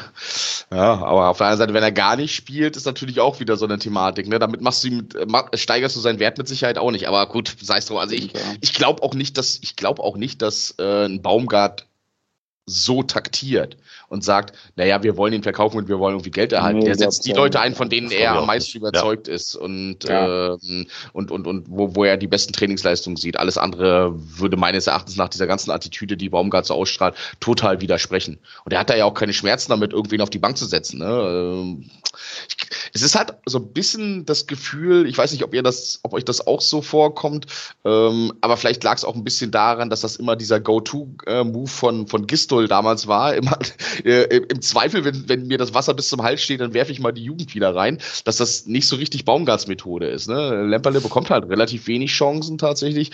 Ostrak ja auch nur äh, ganz vereinzelt mal, ähm, ist offensichtlich nicht ja. so ganz sein, sein Thema. Ne? Auf der anderen Seite hat er natürlich mit Sully äh, ähm, und auch mit Thielmann da ja zwei Junge, die schon, die ja schon etablierter sind irgendwo und die setzt er ja regelmäßig ein. Also man kann ihm jetzt auch nicht vorwerfen, dass er jetzt die Jugend total aus dem Auge verliert irgendwo, aber irgendwie ist es gefühlt ein bisschen weniger als bei den Trainern davor. Ne? Aber Lemperle, nochmal, der als Stürmer, der hat ja schon zwei Bunden gemacht diese Saison. Und das irgendwie, was hat letztes Mal in 200 Minuten ja gespielt hat oder weniger, mhm. 100 Minuten. Also, ja, ich verstehe es nicht. Ja, ich verstehe es auch nicht. Also, ich glaube, Thomas Ostrak werden wir wahrscheinlich nicht mehr ganz oft beim FC jetzt sehen. Mhm. Ähm, mhm. Der hat ja seinen Wechsel, also der hat ja seinen Vertrag, wollte seinen Vertrag beim FC nicht verlängern und wechselt jetzt, äh, oh Wunder, oh Wunder, in die USA. Also, Ach, guck. Okay. Ja, ja. Zu. Müsste jetzt nachgucken, ähm, also zu irgendeinem Irgendwo neuen Konstrukt. Ähm, aber schon, ja. schon in die MLS oder was? Also schon in die ja, ja, in die MLS, genau, ja, zu einem mhm. dort neuen Team. Ähm, ja, pff, also Thomas Ostrak ist halt so ein Spieler, der tut mir jetzt nicht weh, wenn wenn, wenn wir ihn behalten, aber das ist jetzt auch keiner, wo ich sage, boah, richtig cool, den müssen wir unbedingt halten. Also das, ja, da hat es mir ein bisschen gefehlt, ehrlicherweise. Habt ihr mitbekommen, wer jetzt bei der U21 auf einmal wieder aufgeschlagen ist und äh, tatsächlich auch nach ewiger Verletzungspause mal wieder gespielt hat? Niklas Hauptmann. Ja, ja. genau, Niklas Hauptmann. Ja, übrigens, also, übrigens, ganz kurz, Ostrak wechselt nach St. Louis City. Ah, okay. City, alles klar. Na dann. Ja, herzlichen Glückwunsch. Mhm. Viel Spaß. Ja, also ich wünsche ihm alles Gute. Ich meine, der sieht da vielleicht eine Chance, die er bei uns nicht sieht. Das finde ich auch völlig legitim, dann zu sagen, ich äh, versuche hier nochmal einen Wechsel zu machen. Also, mhm. das, ähm, Was mich aber ich glaube halt, dass, dass man von aus Seiten des FC ihnen jetzt wahrscheinlich nicht mehr, also da wird man wahrscheinlich tendenziell eher einem, einem Lemperle die Spielpraxis geben.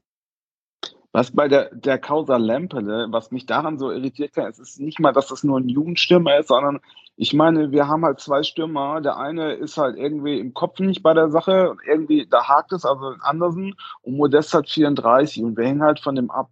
Und ich verstehe halt nicht, dass man sozusagen einem potenziellen Nachfolger ist jetzt zu viel gesagt, aber einer potenziellen Alternative, ich meine, äh, äh, der Toni lag heute auch in der, keine Ahnung, 85. vom Tor und musste vom Schiedsrichter den Krampf rausgedrückt kriegen, ja. So, das mhm. heißt, es kann ja auch mal sein, der tut sich weh oder so. Und dann, wieso baut man so Leute nicht auf? ja, keiner, keiner möchte auch nur einen Gedanken daran hegen, was ist, wenn sich Toni mal verletzt jetzt irgendwo in den letzten ja. äh, acht, neun Spielen irgendwo, ne? Da hat ja auch keiner so richtig, so richtig Bock drauf, ja. Ich glaube, also ich glaube tatsächlich, dass wir wahrscheinlich einfach relativ viel, was im Trainingsbetrieb gut läuft, wo wahrscheinlich Andersen da einfach gut funktioniert, dass wir das einfach als diejenigen, die äh, nahezu ausschließlich ja die Spiele sehen, vielleicht auch einfach nicht mitbekommen. Also ich kann mir schon vorstellen, dass das im Training vielleicht alles ganz gut funktioniert und dass dann vielleicht doch irgendwo im Spiel diese, diese ja, diese Blockade im Kopf dann da ist oder Andersen da einfach das nicht auf den Platz raufbekommt, weil ich kann mir nicht, also ich kann mir beim besten Willen nicht vorstellen, dass wenn Lemperle im Training deutlich besser performen würde, als es ein Andersen tut, dass Baumgart sagt, nö, ich lasse trotzdem den Andersen spielen. Also das, das kann ich mir einfach nicht vorstellen. Ich habe irgendwie so die, das, das, die ganze Attitüde, die ähm, Baumgart dort ausstrahlt, ist meines Erachtens nach total auf Leistungshaltung runtergebrochen. Ich meine, man muss sich mal vor Augen führen, dass er nach zehn Jahren äh, äh, Timo Horn als Torwart abgesägt hat und Marvin Schweber eingesetzt hat. Also,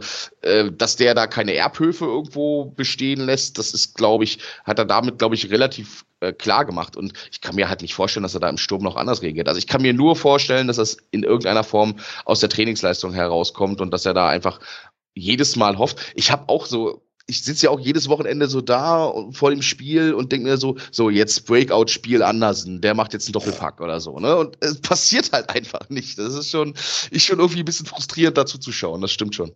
Klar. Ja, es ist, es ist, es ist, ich finde es einfach auch schade für Sebastian Andersson, weil, Mhm. weil ich, genau das da denke ich nämlich auch, weil eigentlich von der spielerischen, von der spielerischen Ausrichtung passt das eigentlich 100 Prozent. Mhm. Flanke in den Strafraum, Kopfball rein. Ja, er ist jetzt Aber- nicht der stärkste Anläufer, ne? Also da, da, Genau. äh, da, sind Ja, die, aber- da sind schon ein paar andere Spieler irgendwie da stärker. Das ist jetzt nicht unbedingt sein großes Plus, aber eigentlich ja, genau. Bei dem, bei dem flankenlastigen Spiel ist doch so ein Kopfballstärker, äh, kopfballstarker Spieler da in der Mitte genau das Richtige. Ja, Steckst du nicht drin. steckst du nicht drin. Äh, ich habe äh, passend zum, Stem, äh, äh, zum äh, Thema neuer Stürmer kommt die Frage nach Stefan Tigges von Dortmund. Mhm. Ja, wollten wir ja haben, ne? Schon war äh, vom ähm, in der Winterpause nicht. Nee, wir war, schon vor der Saison waren wir, glaube ich, an ihm dran, ne? Oder war das in der Winterpause? Ich glaube, vor der Saison. Oder so, ja.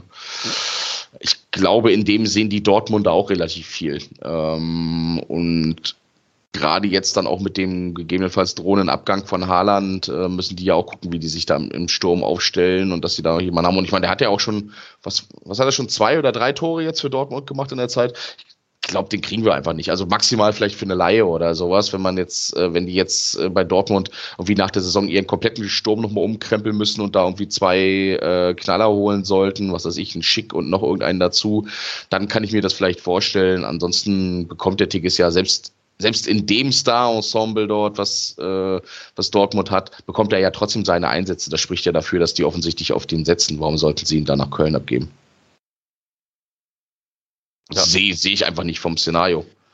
Sehe ich, also ja, ist tatsächlich auch was, was, was ich glaube, was auch definitiv der Fall sein wird. Also ich glaube auch nicht, dass ähm, wir dann eine realistische Chance haben, aktuell den zu bekommen. Aber grundsätzlich wäre das einer, den ich sehe. Ich habe das ja schon mal in der letzten Podcast-Folge gesagt. Ich hätte gerne einen Stürmer, Deutsch, idealerweise 25 oder so und mit enorm viel Qualität und vielleicht ein anderer Spieler als Modest. Und dann Aber hat der Wecker sehe ich halt nicht. bist aufgewacht, ja. Ja, aber das, ich, ich, ich sehe den, ich sehe einfach nicht, wie, weil auch da ist halt, kommt wieder dieses Thema, das, das Geld. Ich glaube halt, dass dann diese Spieler wahrscheinlich eher zu Vereinen wie Eintracht Frankfurt, Hoffenheim. Augsburg, Mhm. Freiburg oder sonst wohin gehen, weil ich kann Also- mir sehr gut vorstellen, dass da wahrscheinlich sogar noch ein bisschen mehr zu holen ist. Der Tigges ist Ja. jetzt 23. Ja. Nochmal geguckt, ja. Ja, ja. Also, Also so, ich glaube auch, dass er nicht unsere Kragenweite ist und man darf nicht vergessen, so gut die Saison auch läuft, wir kommen aus der Relegation und natürlich hat man auch einen gewissen Ruf wahrscheinlich und wenn dann mehrere Interessenten da sind, ist es wahrscheinlich so, dass man in Freiburg oder was weiß ich, wahrscheinlich dann doch sagt, okay, das ist konstanter als vielleicht im Augenblick in Köln. Ne? Mhm. Ich unterschreibe den Vertrag, wenn sie in der ersten sind und finde mich dann auf einmal in der zweiten wieder oder sowas. Ne? Ja, das ist wahrscheinlich so eine, so eine, so eine, äh, so ein Gedanke. Dafür ist es aber dann tatsächlich wieder von Vorteil, was du vorhin schon meintest, Marco, dass wir tatsächlich mit der Punktzahl an dem Spieltag sehr, sehr, sehr, sehr verlässlich mit der ersten Liga in den nächsten Jahr planen können. Und das ist, glaube ich, schon echt ein Faustpfand, was du jetzt hast. Da sind einige andere Mannschaften wie Bielefeld, wie Augsburg, wie Stuttgart, wie Hertha äh, und gegebenenfalls auch noch äh, unsere ostholländischen Freunde dort äh, noch bei weitem nicht so weit, dass die so sicher mit der ersten Liga planen können. Das kann man tatsächlich ausnutzen im Moment. Das ist schon, das ist schon echt ein Faustpfand. ja, das wird, wird tatsächlich spannend sein und ich glaube, ich glaube halt einfach, dass dadurch, dass du jetzt schon mit den Spielern in die Verhandlungen, also es- es finden ja Verhandlungen statt, weil sonst hätte Benno Spitz ja seinen Vertrag nicht verlängert. Klar. Und Mhm. du hast jetzt die Möglichkeit, dort auszuloten, welcher Spieler ist bereit, diesen Weg beim FC mitzugehen. Und wenn du dann halt mitbekommst, okay, alles klar, der will nicht, dann musst du dir halt dann adäquaten Ersatz suchen, weil ich kann das verstehen. Also, wenn jetzt mein Chef morgen zu mir ankommt und sagt, pass auf, du verdienst jetzt nur noch, äh, nur noch ein zwei Drittel deines bisherigen Gehaltes bei gleicher Leistung. Glaube, dann würde ich vielleicht zumindest Stepstone oder sonstige äh, äh, Portale einmal anwerfen, um zu gucken, was grundsätzlich auf dem Markt ist. Mhm. Auf der anderen Seite, dass das, das, das Schmitz das jetzt gemacht hat, zeugt ja zum einen von einer entsprechende Loyalität und Wertschätzung gegenüber dem Verein, dass sie auch in der Phase, wo es für ihn nicht so gut gelaufen ist, da durchaus an ihm festgehalten haben, dass er auch gesehen hat, dass er sich unter diesem Trainer offensichtlich sehr, sehr stark weiterentwickelt hat. Ich meine, sorry, also denkt, denkt euch noch mal zurück von vor der Saison, ne? Und ja, äh, denkt ja. mal über Benno Schmitz nach. Da ja. hätte, hätte, also ich habe mich richtig gefreut, als ich gelesen habe, dass er jetzt den Vertrag für 2024 verlängert hat. Hättest du mir das vor der Saison erzählt, gesagt, ey, den, den, den, ja. den bringe ich persönlich mit der Schubkarre irgendwo hin, wo er spielen kann. Ne? Das ist schon äh, so ein Ding, dass du so einen Wechsel hast. Und ich bin mal gespannt. Ich kann mir gut vorstellen, dass das ein gutes Signal in die Mannschaft reingeben könnte und dass auch ein Florian Kainz dann vielleicht auch eher, wenn man äh, mit ihm verlängern will, ähm, durchaus bereit ist, weil der hat das Signal jetzt gesehen. Der hat gesehen, dass ein, äh, dass ein, ein anderer Leistungsträger im Team für ein geringeres Gehalt verlängert hat. Das ist äh, auch ein Stück weit darauf ankommt, was für eine Perspektive habe ich da, wie sehr setzt ein Trainer auf mich, wie entwickelt der mich weiter, wie passe ich in dieses Mannschaftsgefüge rein, ähm, das ist schon, das ist schon nicht so verkehrt. Und ähm, du musst dir halt auch schon mal überlegen, man, äh, äh, Keins ist jetzt auch vor nicht allzu langer Zeit Vater geworden, meine ich, ne? Ähm, ob du da dann auch Bock hast, irgendwie alle zwei Jahre ähm, an den nächsten Ort zu ziehen, spielt sicherlich auch noch mal eine Rolle in der Überlegung, ne? Aber dagegen spricht, dass die Jungs natürlich wirklich da nur bis vielleicht 30, 32 arbeiten können in ihrem Job und ja. dann ist es erstmal vorbei, ne? Und dann musst mhm. du halt das Maximum rausholen. Das kann ich schon verstehen. Also wird ja mal geschimpft, aber also ich würde es genauso machen, ne? da wo es das meiste Geld gibt, weil wer weiß, wie lange du spielen kannst, gerade keins. Ja. War ja erst vor kurzem schwer verletzt. Also ich kann das schon verstehen. Andererseits, jetzt nochmal, ich habe mich auch, hätte ich auch nie gedacht, mich gefreut, dass Benno Schmitz verlängert hat, ja. Ähm, man muss natürlich auch sagen, realistisch gesehen, neben, ja, der, der Verein war loyal zu mir, es ist ja nicht nur der FC, der Geldprobleme hat durch Corona. Es sind ja viele Vereine, die nicht viel Geld haben. Das heißt, vielleicht gibt es auch einfach keinen Markt dafür. Also vielleicht ist, du weißt, du bist hier Stammspieler, ja, du kannst dich ins Schaufenster stellen und jetzt mhm. gehst du zu irgendeinem anderen Verein, verdienst aber auch weniger und bist dann auf einmal nur auf der Ersatzbank. Also vielleicht gibt es für die Spieler auch einfach keinen Markt im Augenblick. Liebe Grüße an Nico Schulz. Ja. Fällt mir in dem Zusammenhang ein. Ja, also ich hätte auch, ich hätte vor, ja. wenn du mir vor der Saison erzählt hättest, dass ich mir ein Trikot mit einem Schmitz-Flock hinten drauf kaufe, da, da, ist schon einiges passiert tatsächlich in dieser Saison mit ihm. Ja, also ich bin auch mal gespannt. Da, da werden noch ein paar, da werden noch ein paar spannende Vertragsverhandlungen ähm, jetzt auf die, auf die offiziell, äh, auf die, äh, ja, auf die äh, Vertreter vom FC zukommen. Da ist noch, da ist noch ein bisschen was los. Ja, ja, aber wie gesagt, du hast jetzt, du hast die Zeit, diese Verhandlung jetzt zu führen und dann gegebenenfalls, wenn der Spieler noch nicht, also ich meine, es ist ja jetzt auch nicht so, dass der Spieler sofort sagt, nee, auf gar keinen Fall, äh, sondern vielleicht Bedenkzeit sich erbittet oder was auch immer. In mhm. der Zeit kannst du natürlich auch schon, also machen wir uns da nichts vor. Der FC ist ja nicht so blauäugig und sagt, ach wunderbar, wir haben jetzt hier, ich sage jetzt mal, ich glaube, sechs oder sieben auslaufende Verträge. Mhm. Die werden aber alle zu geringeren Konditionen weiterspielen. Nee, also ich glaube, dem, dem FC ist das sehr wohl bewusst, dass es eben sein kann, dass da Spieler drunter sind, die sagen, nö, äh, da sprechen wir mit meinem Berater und dann vielleicht Wechsel forcieren. Mhm. Und nochmal, da bin ich beim Daniel, ich kann das nachvollziehen. Ich kann das aus beiden Richtungen nachvollziehen. Der FC sagt, wir müssen jetzt hier gucken, dass wir unsere, unsere Gehälter, unsere Gehaltsstruktur ein bisschen anpassen, denn der neuen Lage genauso gut wie, wie Spieler verstehen kann, die sagen, warum in Herrgotts Namen soll ich tatsächlich weniger Geld verdienen, wenn ich irgendwo anders haben kann. Klar. Ja, und so eine viel good Story, wie es ein Jonas Hector halt einfach beim Verein ist, das ist halt genau deswegen eine viel good Story und genau deswegen was, wo, wo, äh, ähm, wo alle, äh, die es mit dem FC halten, wahrscheinlich ein, äh, ähm, ein warmes Herz bekommen, weil es halt einfach nicht mehr selbstverständlich ist und nicht alltäglich ist, dass Spieler 12, 13 Jahre bei einem demselben Verein sind und selbst in die zweite Liga mit runtergehen, obwohl sie deutlich andere Chancen hätten, woanders mehr Geld zu verdienen und sich einfach deswegen für den Verein entscheiden, weil sie sich halt für diesen Verein entschieden haben und weil sie diesen Weg mitgehen wollen und weil sie Dinge auch wieder reparieren wollen, die dann, äh, die dann irgendwie schief gehen. Äh, das ist schon, das ist schon was Besonderes und das kann man tatsächlich auch so nicht erwarten. Da, da braucht es sicherlich auch einen gewissen Charakterzug für und ja, einfach auch ein bisschen ein bisschen Glück an vielen Punkten dann auch, ne? wenn du sonst äh, schon irgendwo gutes Geld verdienst und dir vielleicht nicht der allerletzte Euro nachher der allerwichtigste ist. Auf der anderen Seite, wie du es ja schon gesagt hast, die Jungs haben, wenn es gut läuft, 10 bis 12 Jahre, vielleicht vielleicht, wenn es richtig, richtig gut läuft, 15 Jahre, in denen sie effektiv Geld verdienen können. Und in der Phase musst du halt gucken, wie du irgendwie auch dein Schäfchen ins Trockene bekommst, damit du danach dann nicht irgendwie mit runtergelassenen Hosen dastehst.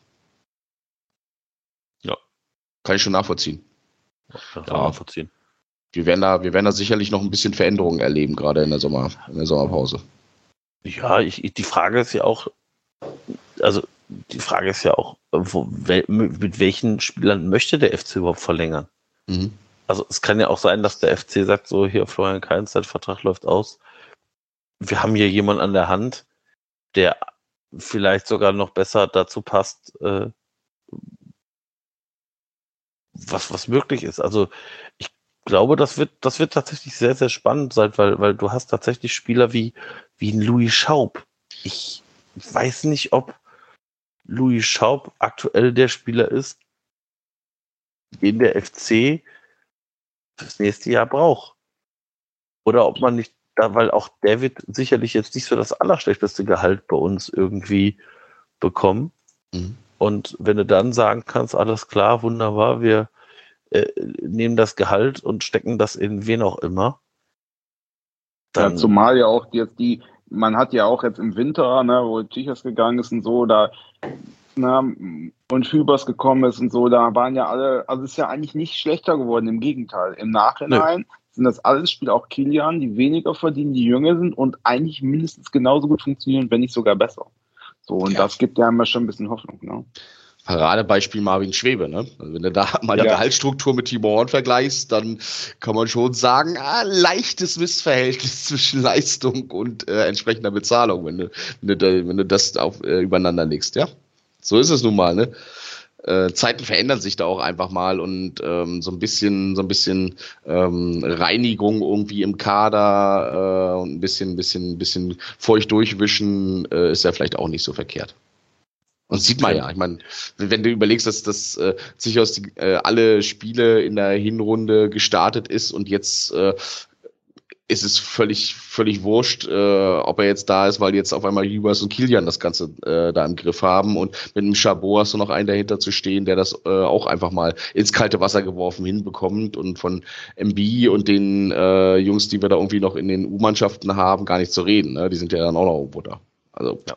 mir ist da auch nicht bange, ehrlicherweise, ähm, weil ich glaube auch tatsächlich, dass der FC kann ja, das ist uns ja allen klar in der finanziellen Situation, mit Sicherheit nicht dadurch punkten, dass er die meisten oder die größten Gehälter oder äh, überhaupt irgendeine Ablösesumme bezahlt, sondern du musst halt die Spieler davon überzeugen, dass sie hier Teil eines Projektes sein können, wo es äh, nach vorne geht, wo was passiert, worauf sie gesetzt wird. Und das hast du halt einfach mit der mit der sportlichen Leitung und mit einem mit einem Trainer wie Baumgart und mit den Erfolgen, die du jetzt da aufzeigen kannst, ähm, in, wenn du das mal zur letzten Saison vergleichst, weil es ist ja gesagt, wir müssen gucken, wo wir herkommen. Und äh, wenn du so einen Weg aufzeigen kannst, dann ist das natürlich reizvoll.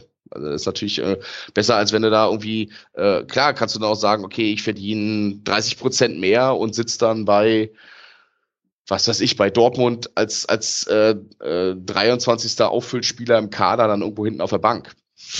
Ist auch immer eine Frage, was du selber für eine Ambition hast. Und wo, wo du dich auch selber verortest irgendwo. Und eigentlich sollte man ja glauben, dass die Leute auch Bock drauf haben zu spielen und nicht, nicht nur Bock drauf haben, irgendwo ihren, äh, ihren Gehaltscheck jeden Monat abzuholen. Ja. ich, glaub, ich glaube tatsächlich, das wird, das wird eine, also das wird eine Transferphase, äh, die sicherlich sehr, sehr, sehr spannend wird, vor allem weil man ja auch noch äh, nicht weiß, was passiert mit Luca Kilian. Mhm. Der ist jetzt erstmal nur bis zum Ende dieser Saison ausgeliehen. Mit Wie, was für die Kaufoption? Anderthalb Millionen? Habe ich das richtig in Erinnerung? Zweieinhalb, glaube ich. Zweieinhalb. zweieinhalb mal gelesen zu haben. Zweieinhalb sogar. Ah, zweieinhalb. Ja, zweieinhalb, genau. ja. Puh, na gut, okay.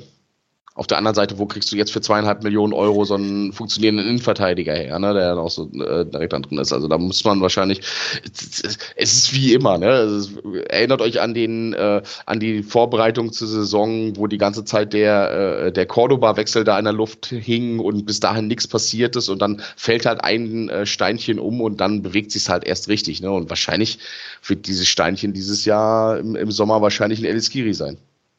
Ja. Ah ja, Cordoba, der ist doch jetzt mhm. aus Russland weg. Ach so, ist er weg? Können wir den noch holen? Ja, der hat, alle Spieler sind ausgereist. Also ist okay. offiziell nur freigestellt, aber also so realistisch gesehen glaube ich nicht, dass er dahin zurückkehrt.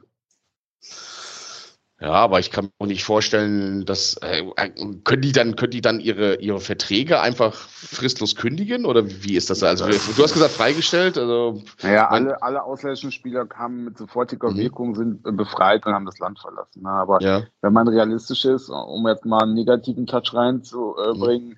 also es wird ja dieser ganze Wahnsinn wird ja jetzt nicht morgen vorbei sein, das wird ja jetzt noch richtig sich ziehen, ne? Also mhm. im besten Fall. Äh, und äh, ähm, da kann ich mir nicht vorstellen, dass der in zwei Monaten dann da wieder spielt. War jetzt auch nur so, weil ich den Namen gelesen hatte, den würde ich schon, also ja, Rückholaktion, ich weiß, ich weiß, aber den würde ich gerne nochmal spielen sehen doch. Ich glaube aber, dass der jetzt einfach von Hertha und auch von Krasnodar ja, ganz anderes Gehalts, ganz ja. anderes Gehaltsniveau gewöhnt ist. Selbst wenn du den für lau kriegst, glaube ich, machst du dir damit.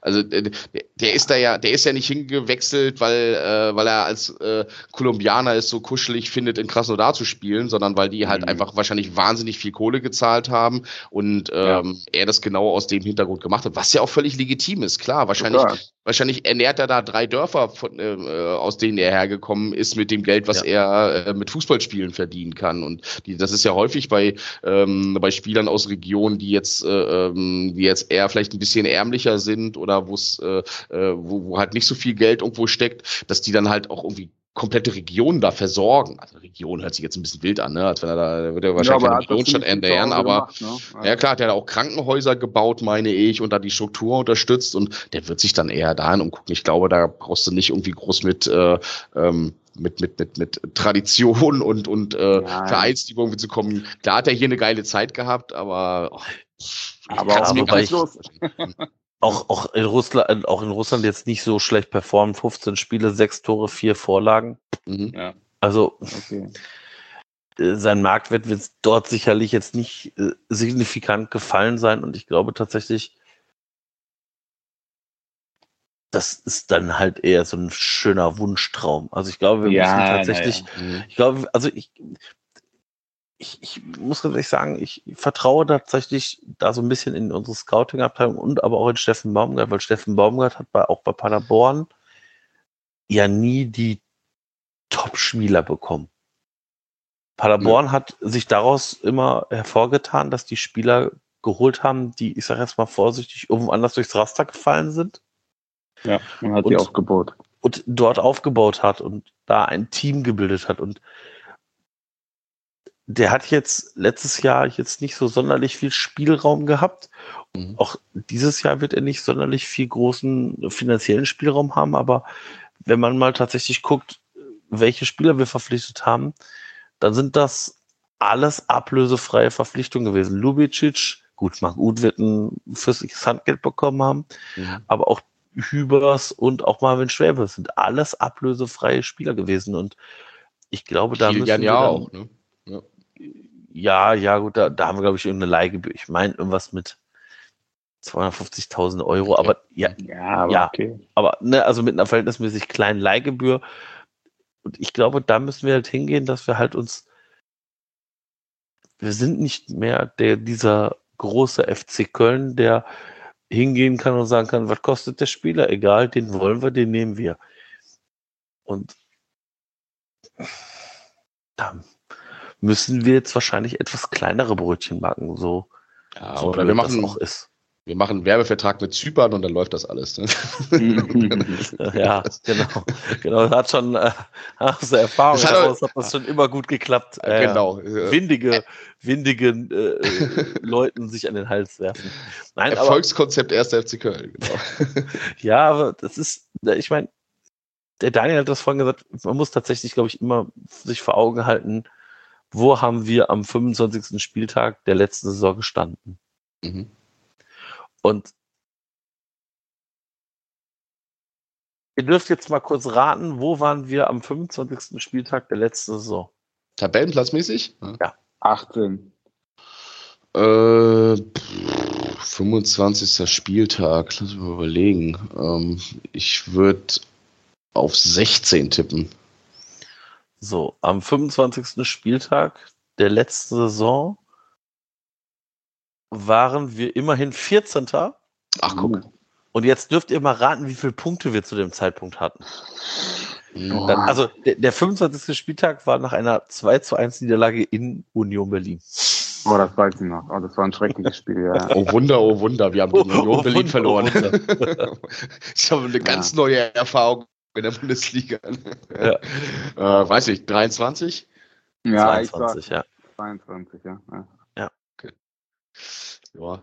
Ist, ist 22. nicht so schlecht, ne? Wenn du es jetzt abgleichst, das ist schon Genau. äh, ähm, und total im Soll. Ich meine, was hat, was hat äh, äh, Baumgart vor der Saison gesagt? Zwölf oder besser war doch, war seine Aussage für die Saison, oder? Ja.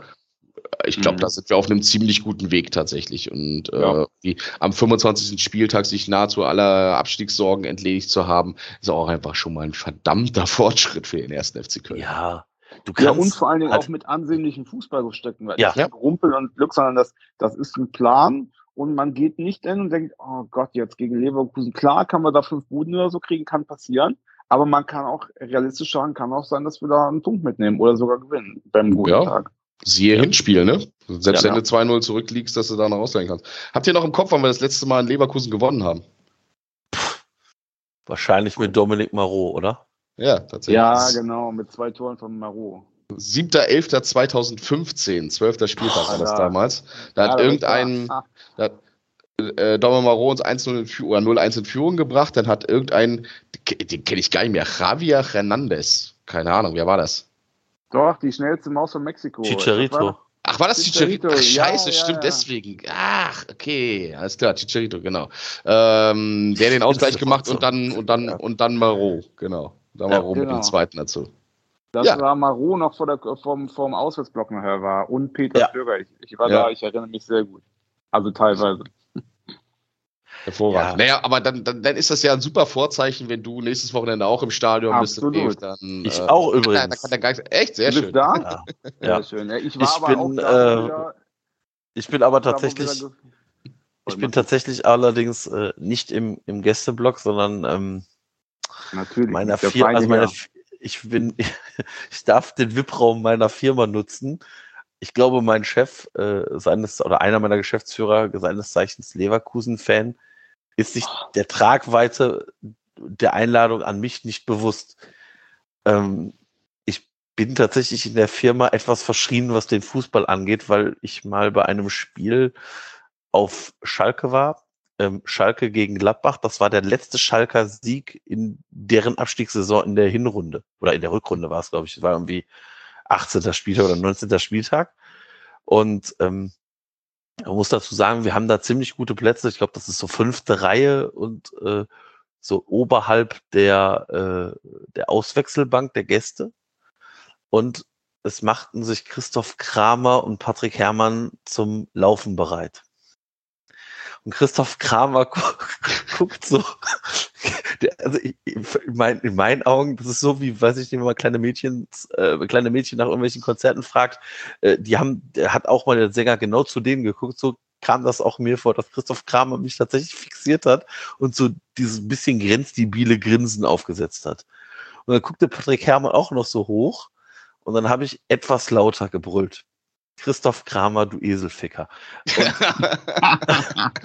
mein, mein Geschäftsführer saß tatsächlich in der Reihe komplett vor mir und ich habe ja tatsächlich ein verhältnismäßig lautes Organ und hat das wohl auch woanders gehört, weil tatsächlich ähm, einer meiner äh, guten Freunde Schalke-Fan ist und der äh, hat einen Platz auf der, äh, was ist denn das gegenüber von der Nord, äh, der Der hat das auf der anderen Tribüne gehört. auf der Südtribüne. Ja. der hat mir nämlich geschrieben, das war's doch nicht etwa du? Fragezeichen.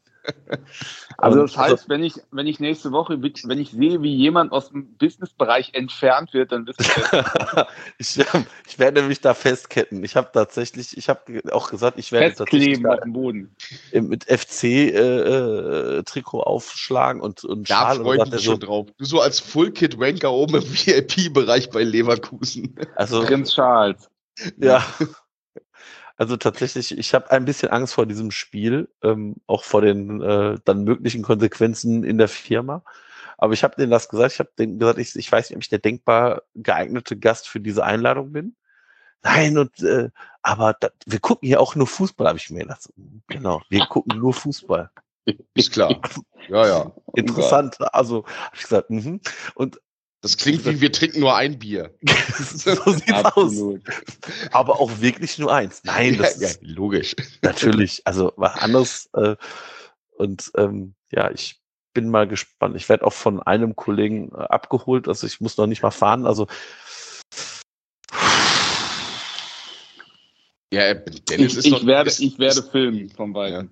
ist Dennis nicht sowieso dein Bewährungshelfer? Dann hat er ja nächste Woche direkt was zu tun, wenn er dich abholen ja, also kann. die, Dann- Bewährungs, die Bewährungshelfer-Crew kann sich schon mal warm anziehen, äh, also schon mal das Geld von der Bank abholen für die Kaution, die mögliche. ähm, macht schon mal, guckt schon mal, wo, wo es die JVA in Leverkusen gibt. Äh, ihr werdet mich holen müssen. Also ich habe tatsächlich wirklich Angst vor diesem Spiel, weil ich kann halt nicht emotional den oder unemotional den FC gucken. Und Ja, und schon gar nicht in Leverkusen. ja, genau. Und tatsächlich muss ich ja jetzt hier zu Hause schon immer aufpassen, welche Wörter ich benutze, weil tatsächlich mein sechsjähriger Sohn jetzt tatsächlich anfängt mitzugucken. Mhm. Und ich habe eine vor der Saison eine Liste von Wörtern bekommen von meiner Frau, die ich wohl schon mal beim Fußball gesagt haben soll. Ich habe mich bei vielen Wörtern tatsächlich selber erkannt und wusstest auch genau, alle- in welcher Situation du das gerufen hast. Ne? Also ich kann tatsächlich einzelne Wörter einzelnen Spielern und Personen des Fußballgeschehens zuordnen. Und ähm, zum Beispiel, ich darf das Wort noch nicht mal das Wort Wichser sagen. Und ich ertappe mich dann immer, oder Hurensohn darf ich auch natürlich nicht sagen. Und ähm, äh, ja, das äh, führt zu tatsächlich schlimmen Auswüchsen, dass ich da anfange zu schimpfen. Meine Frau guckt mich da ganz erbost an. Und äh, dann muss ich dann immer schnell andere Wörter sagen. Also es ist tatsächlich nicht einfach. Ich kann mir das schon vorstellen, wie du so in diesem, in diesem, auf dieser Trage mit diesem, mit dieser, mit dieser Mundschelle wie bei Schweigen der Lämmer vor den Fernseher geschoben wirst, aufgestellt wirst und da wird im Hintergrund so ganz laut Baustellengeräusch angemacht, damit man ja nicht hört, was du dann tust. Ach, ja. Ja, Ja, aber was, Ja. wär, was wäre Fußball ohne Emotionen? Ne? Ich meine, äh, Ja. ich, weiß, ich weiß ja nicht, wie ihr, äh, äh, also bei dir, äh, Marco, weiß ich ja so ein bisschen aus dem Erzählen heraus, aber ähm, wieso, äh, Daniel, wie das bei dir ist. Aber mein Fußballkonsum ist in Bezug auf andere Bundesligaspiele schon echt abgesackt. Also da ist FC natürlich jedes Spiel und äh, da wir uns ja in, äh, ähm, in dem anderen Podcast-Projekt dort äh, auch noch mit äh, St. Pauli und mit dem HSV beschäftigen, ähm, ist da deutlich mehr zweite Liga irgendwie dabei, aber du wirst mich nicht dabei erwischen, Bielefeld gegen Augsburg an einem Freitagabend zu gucken. Das, äh, puh, das ist auch nichts, wo da habe ich auch null Emotionen dabei und das langweilt mich dann halt auch einfach total. Und äh, das, das Ist bei da mir auch freue so. ich, da freue ich mich dann tatsächlich drauf, wenn ich dann überhaupt in die Verlegenheit komme, ein bisschen fluchen zu wollen, weil mich das halt einfach anhebt und weil ich da irgendwie Bock drauf habe. Also wenn hier FC geguckt wird zu Hause, dann verlässt die Familie aus Selbstschutz den Raum, außer meinem Sohn. Ja, die sind schon ein bisschen älter, meine Kinder. Also so, ne? Siebte, achte Klasse so. Der guckt mit, aber alle anderen gehen. Meine Tochter sagt, das ist mir zu heikel. Meine Frau aus Selbstschutz sagt, ich mache was anderes. Und dann macht man die Tür leise von außen zu und nähert sich nicht. Und dann weiß man nachher, hat Papa dieses Wochenende gute Laune? Ja oder nein? Ne? Das entscheidet sich dann meistens schnell. Und Ja. äh, mein Sohn kommt öfters auch mal mit ins Stadion und äh, der auch schon so gegen gegen äh, Leipzig und so. Und da haben wir einfach damals, da war er noch in der Grundschule, da war das Agreement, man kann alles im Stadion sagen, aber nirgendwo außerhalb. Und da ich noch nie einen Anruf von der Schule bekommen habe, scheint es auch bis jetzt funktioniert zu haben. What, Ja. what happens in Müngersdorf stays in Müngersdorf. So ist es. Ja, ist ja auch okay, meine Güte, die Emotionen gehören ja in den 90 Minuten dazu und da kann man sich auch mal, kann man sich auch mal ein bisschen anblöken und auch mal ein bisschen rumpöbeln. Äh, dann hat man danach 10 Minuten, um runterzukommen und ähm, dann ist das auch wieder alles gut. Genauso wie es auf dem Feld ja auch ist. Ne? Ich meine, ich finde es ja auch geil, wenn die, wenn die Spieler sich da angiften auf dem Feld und danach shake hands und dann ist alles wieder fein. Ne? Also es gibt bei uns im Wohnzimmer zwei Katschen in der Wand. Das ist eine Tasse und eine Flasche, Flasche gewesen. Es muss letzte Saison gewesen sein. das kenne ich. Das kenne ich. Wenigstens trefft ihr die Wand und nicht den Fernseher, sonst wird das ja ganz schön teuer werden. Oh Gott, ne? Ich, ich habe tatsächlich, also wir haben tatsächlich eine exponierte Lage eines Bildes. Ähm, das hängt also tatsächlich abseits von allen anderen Bildern im Raum. Und wenn man das Bild mal abnehmen würde, würde man einen tatsächlich Faustabdruck in der Wand sehen. Achso, ich dachte, da wäre dein, ich dachte, da wäre deine, deine Fernbedienung zerschellt an der Wand. Nee, das, ich habe da tatsächlich, ich stand auf dem, das war, ich kann auch sagen, wann das war. Es war das äh, Relegation Hinspiel gegen Kiel. Und nach dem 1 zu 0 habe ich Mhm. auf dem Sofa gestanden und so feste gegen die Wand gehauen, dass ich mir, dass ich erst gedacht habe, oh Scheiße, ich habe mir die Finger gebrochen. Und irgendwann später habe ich tatsächlich, sagte meine Frau zu mir, hast du irgendwie einen an der Murmel? Weil tatsächlich wir nur verputzte Wände haben und da siehst du natürlich jede Delle. Und sagte, guck mal bitte, man sieht genau deine Fingerknöchel und man sieht auch den Ehering. Und dann habe ich gesagt, ja scheiße, dann muss ich das verputzen. Da habe ich gesagt, nee, komm mal, wir haben da noch ein Bild und hängen wir das da drüber. Das hängt jetzt tatsächlich ähm, etwas äh, befremdlich da auf dieser Position, aber ja, das kenne ich. Also es kann ich, ich kann auch tatsächlich nicht Leute verstehen, die unemotional die Spiele ihres Vereins gucken. Also ja, ich gucke jetzt sicherlich entspannter das Spiel gegen Hoffenheim, aber trotzdem fallen da genauso viel Flüche wie wahrscheinlich letzte Saison, aber ich bin schon deutlich entspannter im Vergleich zur letzten Saison, weil halt diese permanente Angst nicht da ist, es mit dem Spiel jetzt endgültig verkackt zu haben. Ja, voll, weil du ja auch die, das Gefühl einfach hast, dass wenn auch Spiele mal scheiße laufen und selbst nach diesem äh, äh, 5 zu 0 in der Hinrunde ähm, hat, es, hat man nie das Gefühl, oh Mist, jetzt bricht diese ganze Konstruktion auseinander. Du hast halt einfach das Thema, dass du dann auch einen ganz klaren, äh, eine ganz klare Analyse danach kriegst, ganz klar weißt, was ist das Problem gewesen, wo an welchen Stellen hat es jetzt hier gehakt.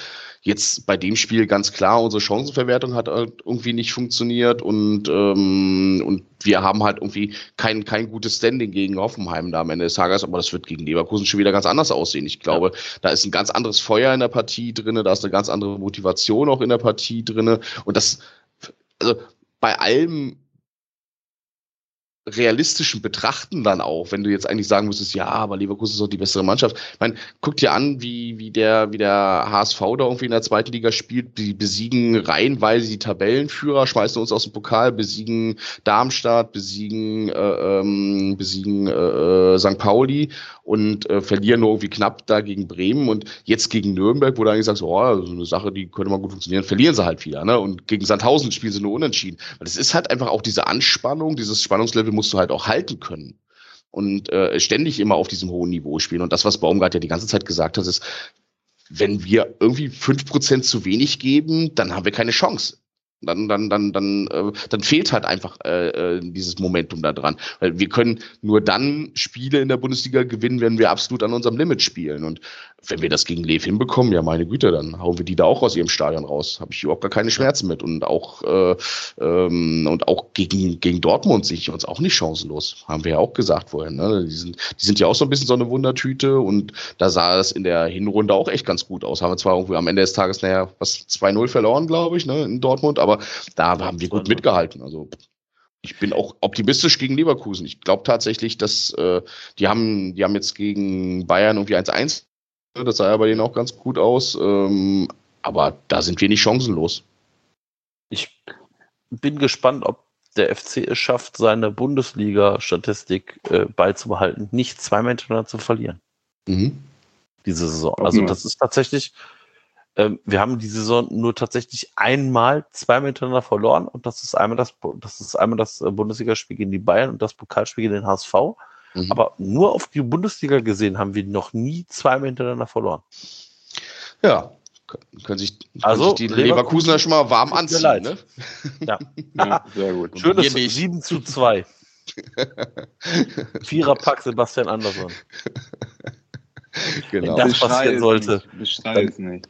Also ich sag mal so, wenn das liebe, liebes, äh, äh ach, ist ja auch der Sohn, liebes The Zone-Team, wenn das passiert, dass der FC mit mehr als drei Toren gewinnen sollte, würde ich mal gefühlt in die Logen schwenken. So Und dann wird jemand hinter, ohne Hose abgeführt. hinter, genau. hinter das Tor, hinter das, äh, äh, ich weiß gar nicht. Also äh, die Logen Richtung Gästeblock sind das, ähm, hinter dem Tor sozusagen. Äh, da würde ich mal gefühlt hinzoomen. Es könnte sein, dass da jemand ganz hämisch tanzt. Vielleicht auch ohne Hose dann. Das kann durchaus passieren. Ich freue mich schon auf dieses Bild, wie du durch den Umlauf rast mit deiner Jeans in der Hand und schwenkst die dann in der Luft. Das ist ehrlich. Hervorragend. Das werden wir auf Lasten sehen. Hervorragend. Ja. Blitzer nach dem Spiel. Ja. genau. Gib, gib dir den Jubellauf dann tatsächlich. ja, ich bin, also, also tatsächlich äh, wäre das, das wäre tatsächlich schon sehr, sehr cool. Aber ja, Schauen, schauen wir mal, schauen wir mal. Wir haben noch eine kleine Sache. Wir müssen natürlich auch auf die Saisonwette schauen.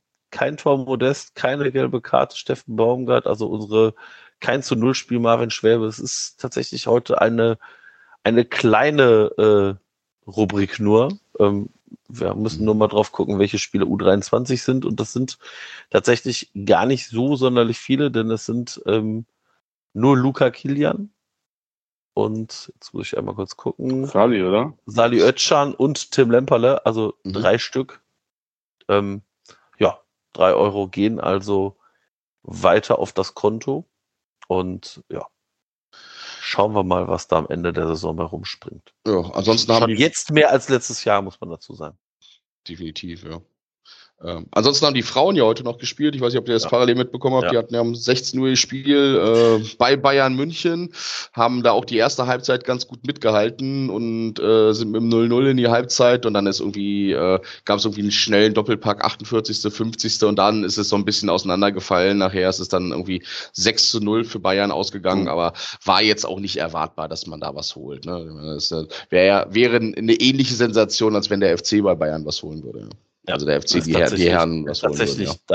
da äh, ja noch extremer als, äh, ich sage jetzt mal vorsichtig, in der Fußball-Bundesliga, da geht die Schere ja noch weiter auseinander. Aber man muss auch sagen, die, die FC-Frauen liegen jetzt nach 15 Spielen und man muss auch dazu sagen, die haben nur 22, also was mhm. sind nur 12 Teams in der Liga, ähm, haben aktuell 11 Punkte Vorsprung auf den SC Sand und Karl Zeiss Jena. Also und die haben heute auch noch gegeneinander gespielt und sich gegenseitig Punkte weggenommen. Also genau. der, die FC-Frauen sind da auf einer auf einer ähnlich sicheren Planungsposition, was die äh, Bundesliga-Mitgliedschaft angeht, wie die Herren auch. Insofern alles, alles im grünen Bereich. Ja. Die U23 hat am Wochenende auch gespielt und 1 zu 1 unentschieden gespielt. Sind aber auch tatsächlich äh, gut im Rennen sind, glaube ich, jetzt mittlerweile Achter. Die haben gegen Sportfreunde Lotte gespielt und da relativ spät den Ausgleich, glaube ich, 81. kassiert. Und, und sind Stand jetzt Sechster. Also muss man auch sagen, sechster Tabellenplatz in der Regionalliga West ist tatsächlich nicht so verkehrt, wenn man, wenn man überlegt, dass vor allem Wuppertal, Oberhausen, Fortuna Köln, Rot-Was Essen und Münster stehen. Ja, ansonsten und U17 und U19 haben auch jeweils gespielt, am Samstag auch jeweils Heimsiege, die U17 5-1 gegen die Fortuna aus Düsseldorf und die U19 2-1 gegen Rot-Weiß Oberhausen. Insofern war das alles äh, mal jetzt von den, von den Damen bei Bayern München abgesehen noch ganz erfolgreich an dem Wochenende. Ja, genau. So, und jetzt möchte ich gerne mal eure Tipps für Leverkusen hören. Willst du anfangen, Daniel? Äh, 3-1 Köln. Nimmt der mir noch meinen Tipp weg? Das ist ja uns, das, das, das muss ich höher gehen. Äh, 4-1. Okay, ich sag, bin auch optimistisch, tippe auch auf den FC und sag, geht äh, 3-2 für den FC aus. Ja, ja, also 4-1 für den FC, ne? Also. Mhm. Ja, davon bin ich jetzt auch ausgegangen. Ja, du, so, wolltest, ja. du wolltest ja ohne Hose tanzen. Ja, ja, ja, genau. Also das, also, also sind 4-1, ich glaube, ich glaube tatsächlich, dann können die mir den Wipro alleine überlassen. Dann können sie, können sie schon nach Hause gehen. Ich verspreche auch, dass ich nächstes, nächstes, äh, nächstes Wochenende nicht bei der Aufnahme dabei sein werde. Das heißt, es wird definitiv einen Sieg für den FC geben. so sieht's aus. So sieht's aus. Genau. Und wenn ihr äh, auch als äh, Gast dabei sein wollt, schreibt mir gerne bei, bei Twitter oder eine E-Mail E-Mail an info trotzdem hier.de. Wir melden uns dann äh, bei Zeiten oder dem Ruhrport-Hennes bei Twitter eine Mail schreiben oder unserem trotzdem hier Account eine direkten Benachrichtigung schreiben. Und dann finden wir schon zusammen. Ansonsten, ähm, wer spenden will, kann das gerne tun. Ähm, wir sind ja ein werbefreier Podcast, wollen das auch in der Regel bleiben, weil wir auch keine Lust haben auf Werbung und auch sonst der Aufwand zu groß ist, muss man dazu sagen. Äh, geht gerne auf äh, www.trotzdemhier.de und dann spenden Da könnt ihr, könnt ihr über Coffee oder PayPal gerne was spenden. Wir freuen uns immer sehr, sehr gerne, ähm, wenn da was kommt, ähm, um halt hier die Kosten für Server, Bearbeitungsprogramm, Schnittprogramm etc. pp. zu deckeln. Und ansonsten war es das soweit. War es das soweit. Also gesagt, nächste Woche ist der Dennis auch wieder da. Da wird es auch wieder in, ich sag mal, gewohnteren Bahnen laufen. Und ähm, ich danke nochmal meinen beiden Gästen. Danke, Reik. Danke, Daniel, dass ihr da wart. Ja, sehr Gerade gerne. beim Daniel. Danke, Ja, dass es so kurzfristig hingehauen hat, weil tatsächlich äh, Kein Problem. Immer das gerne. äh, war schon sehr, sehr, sehr spontan, schon sehr cool.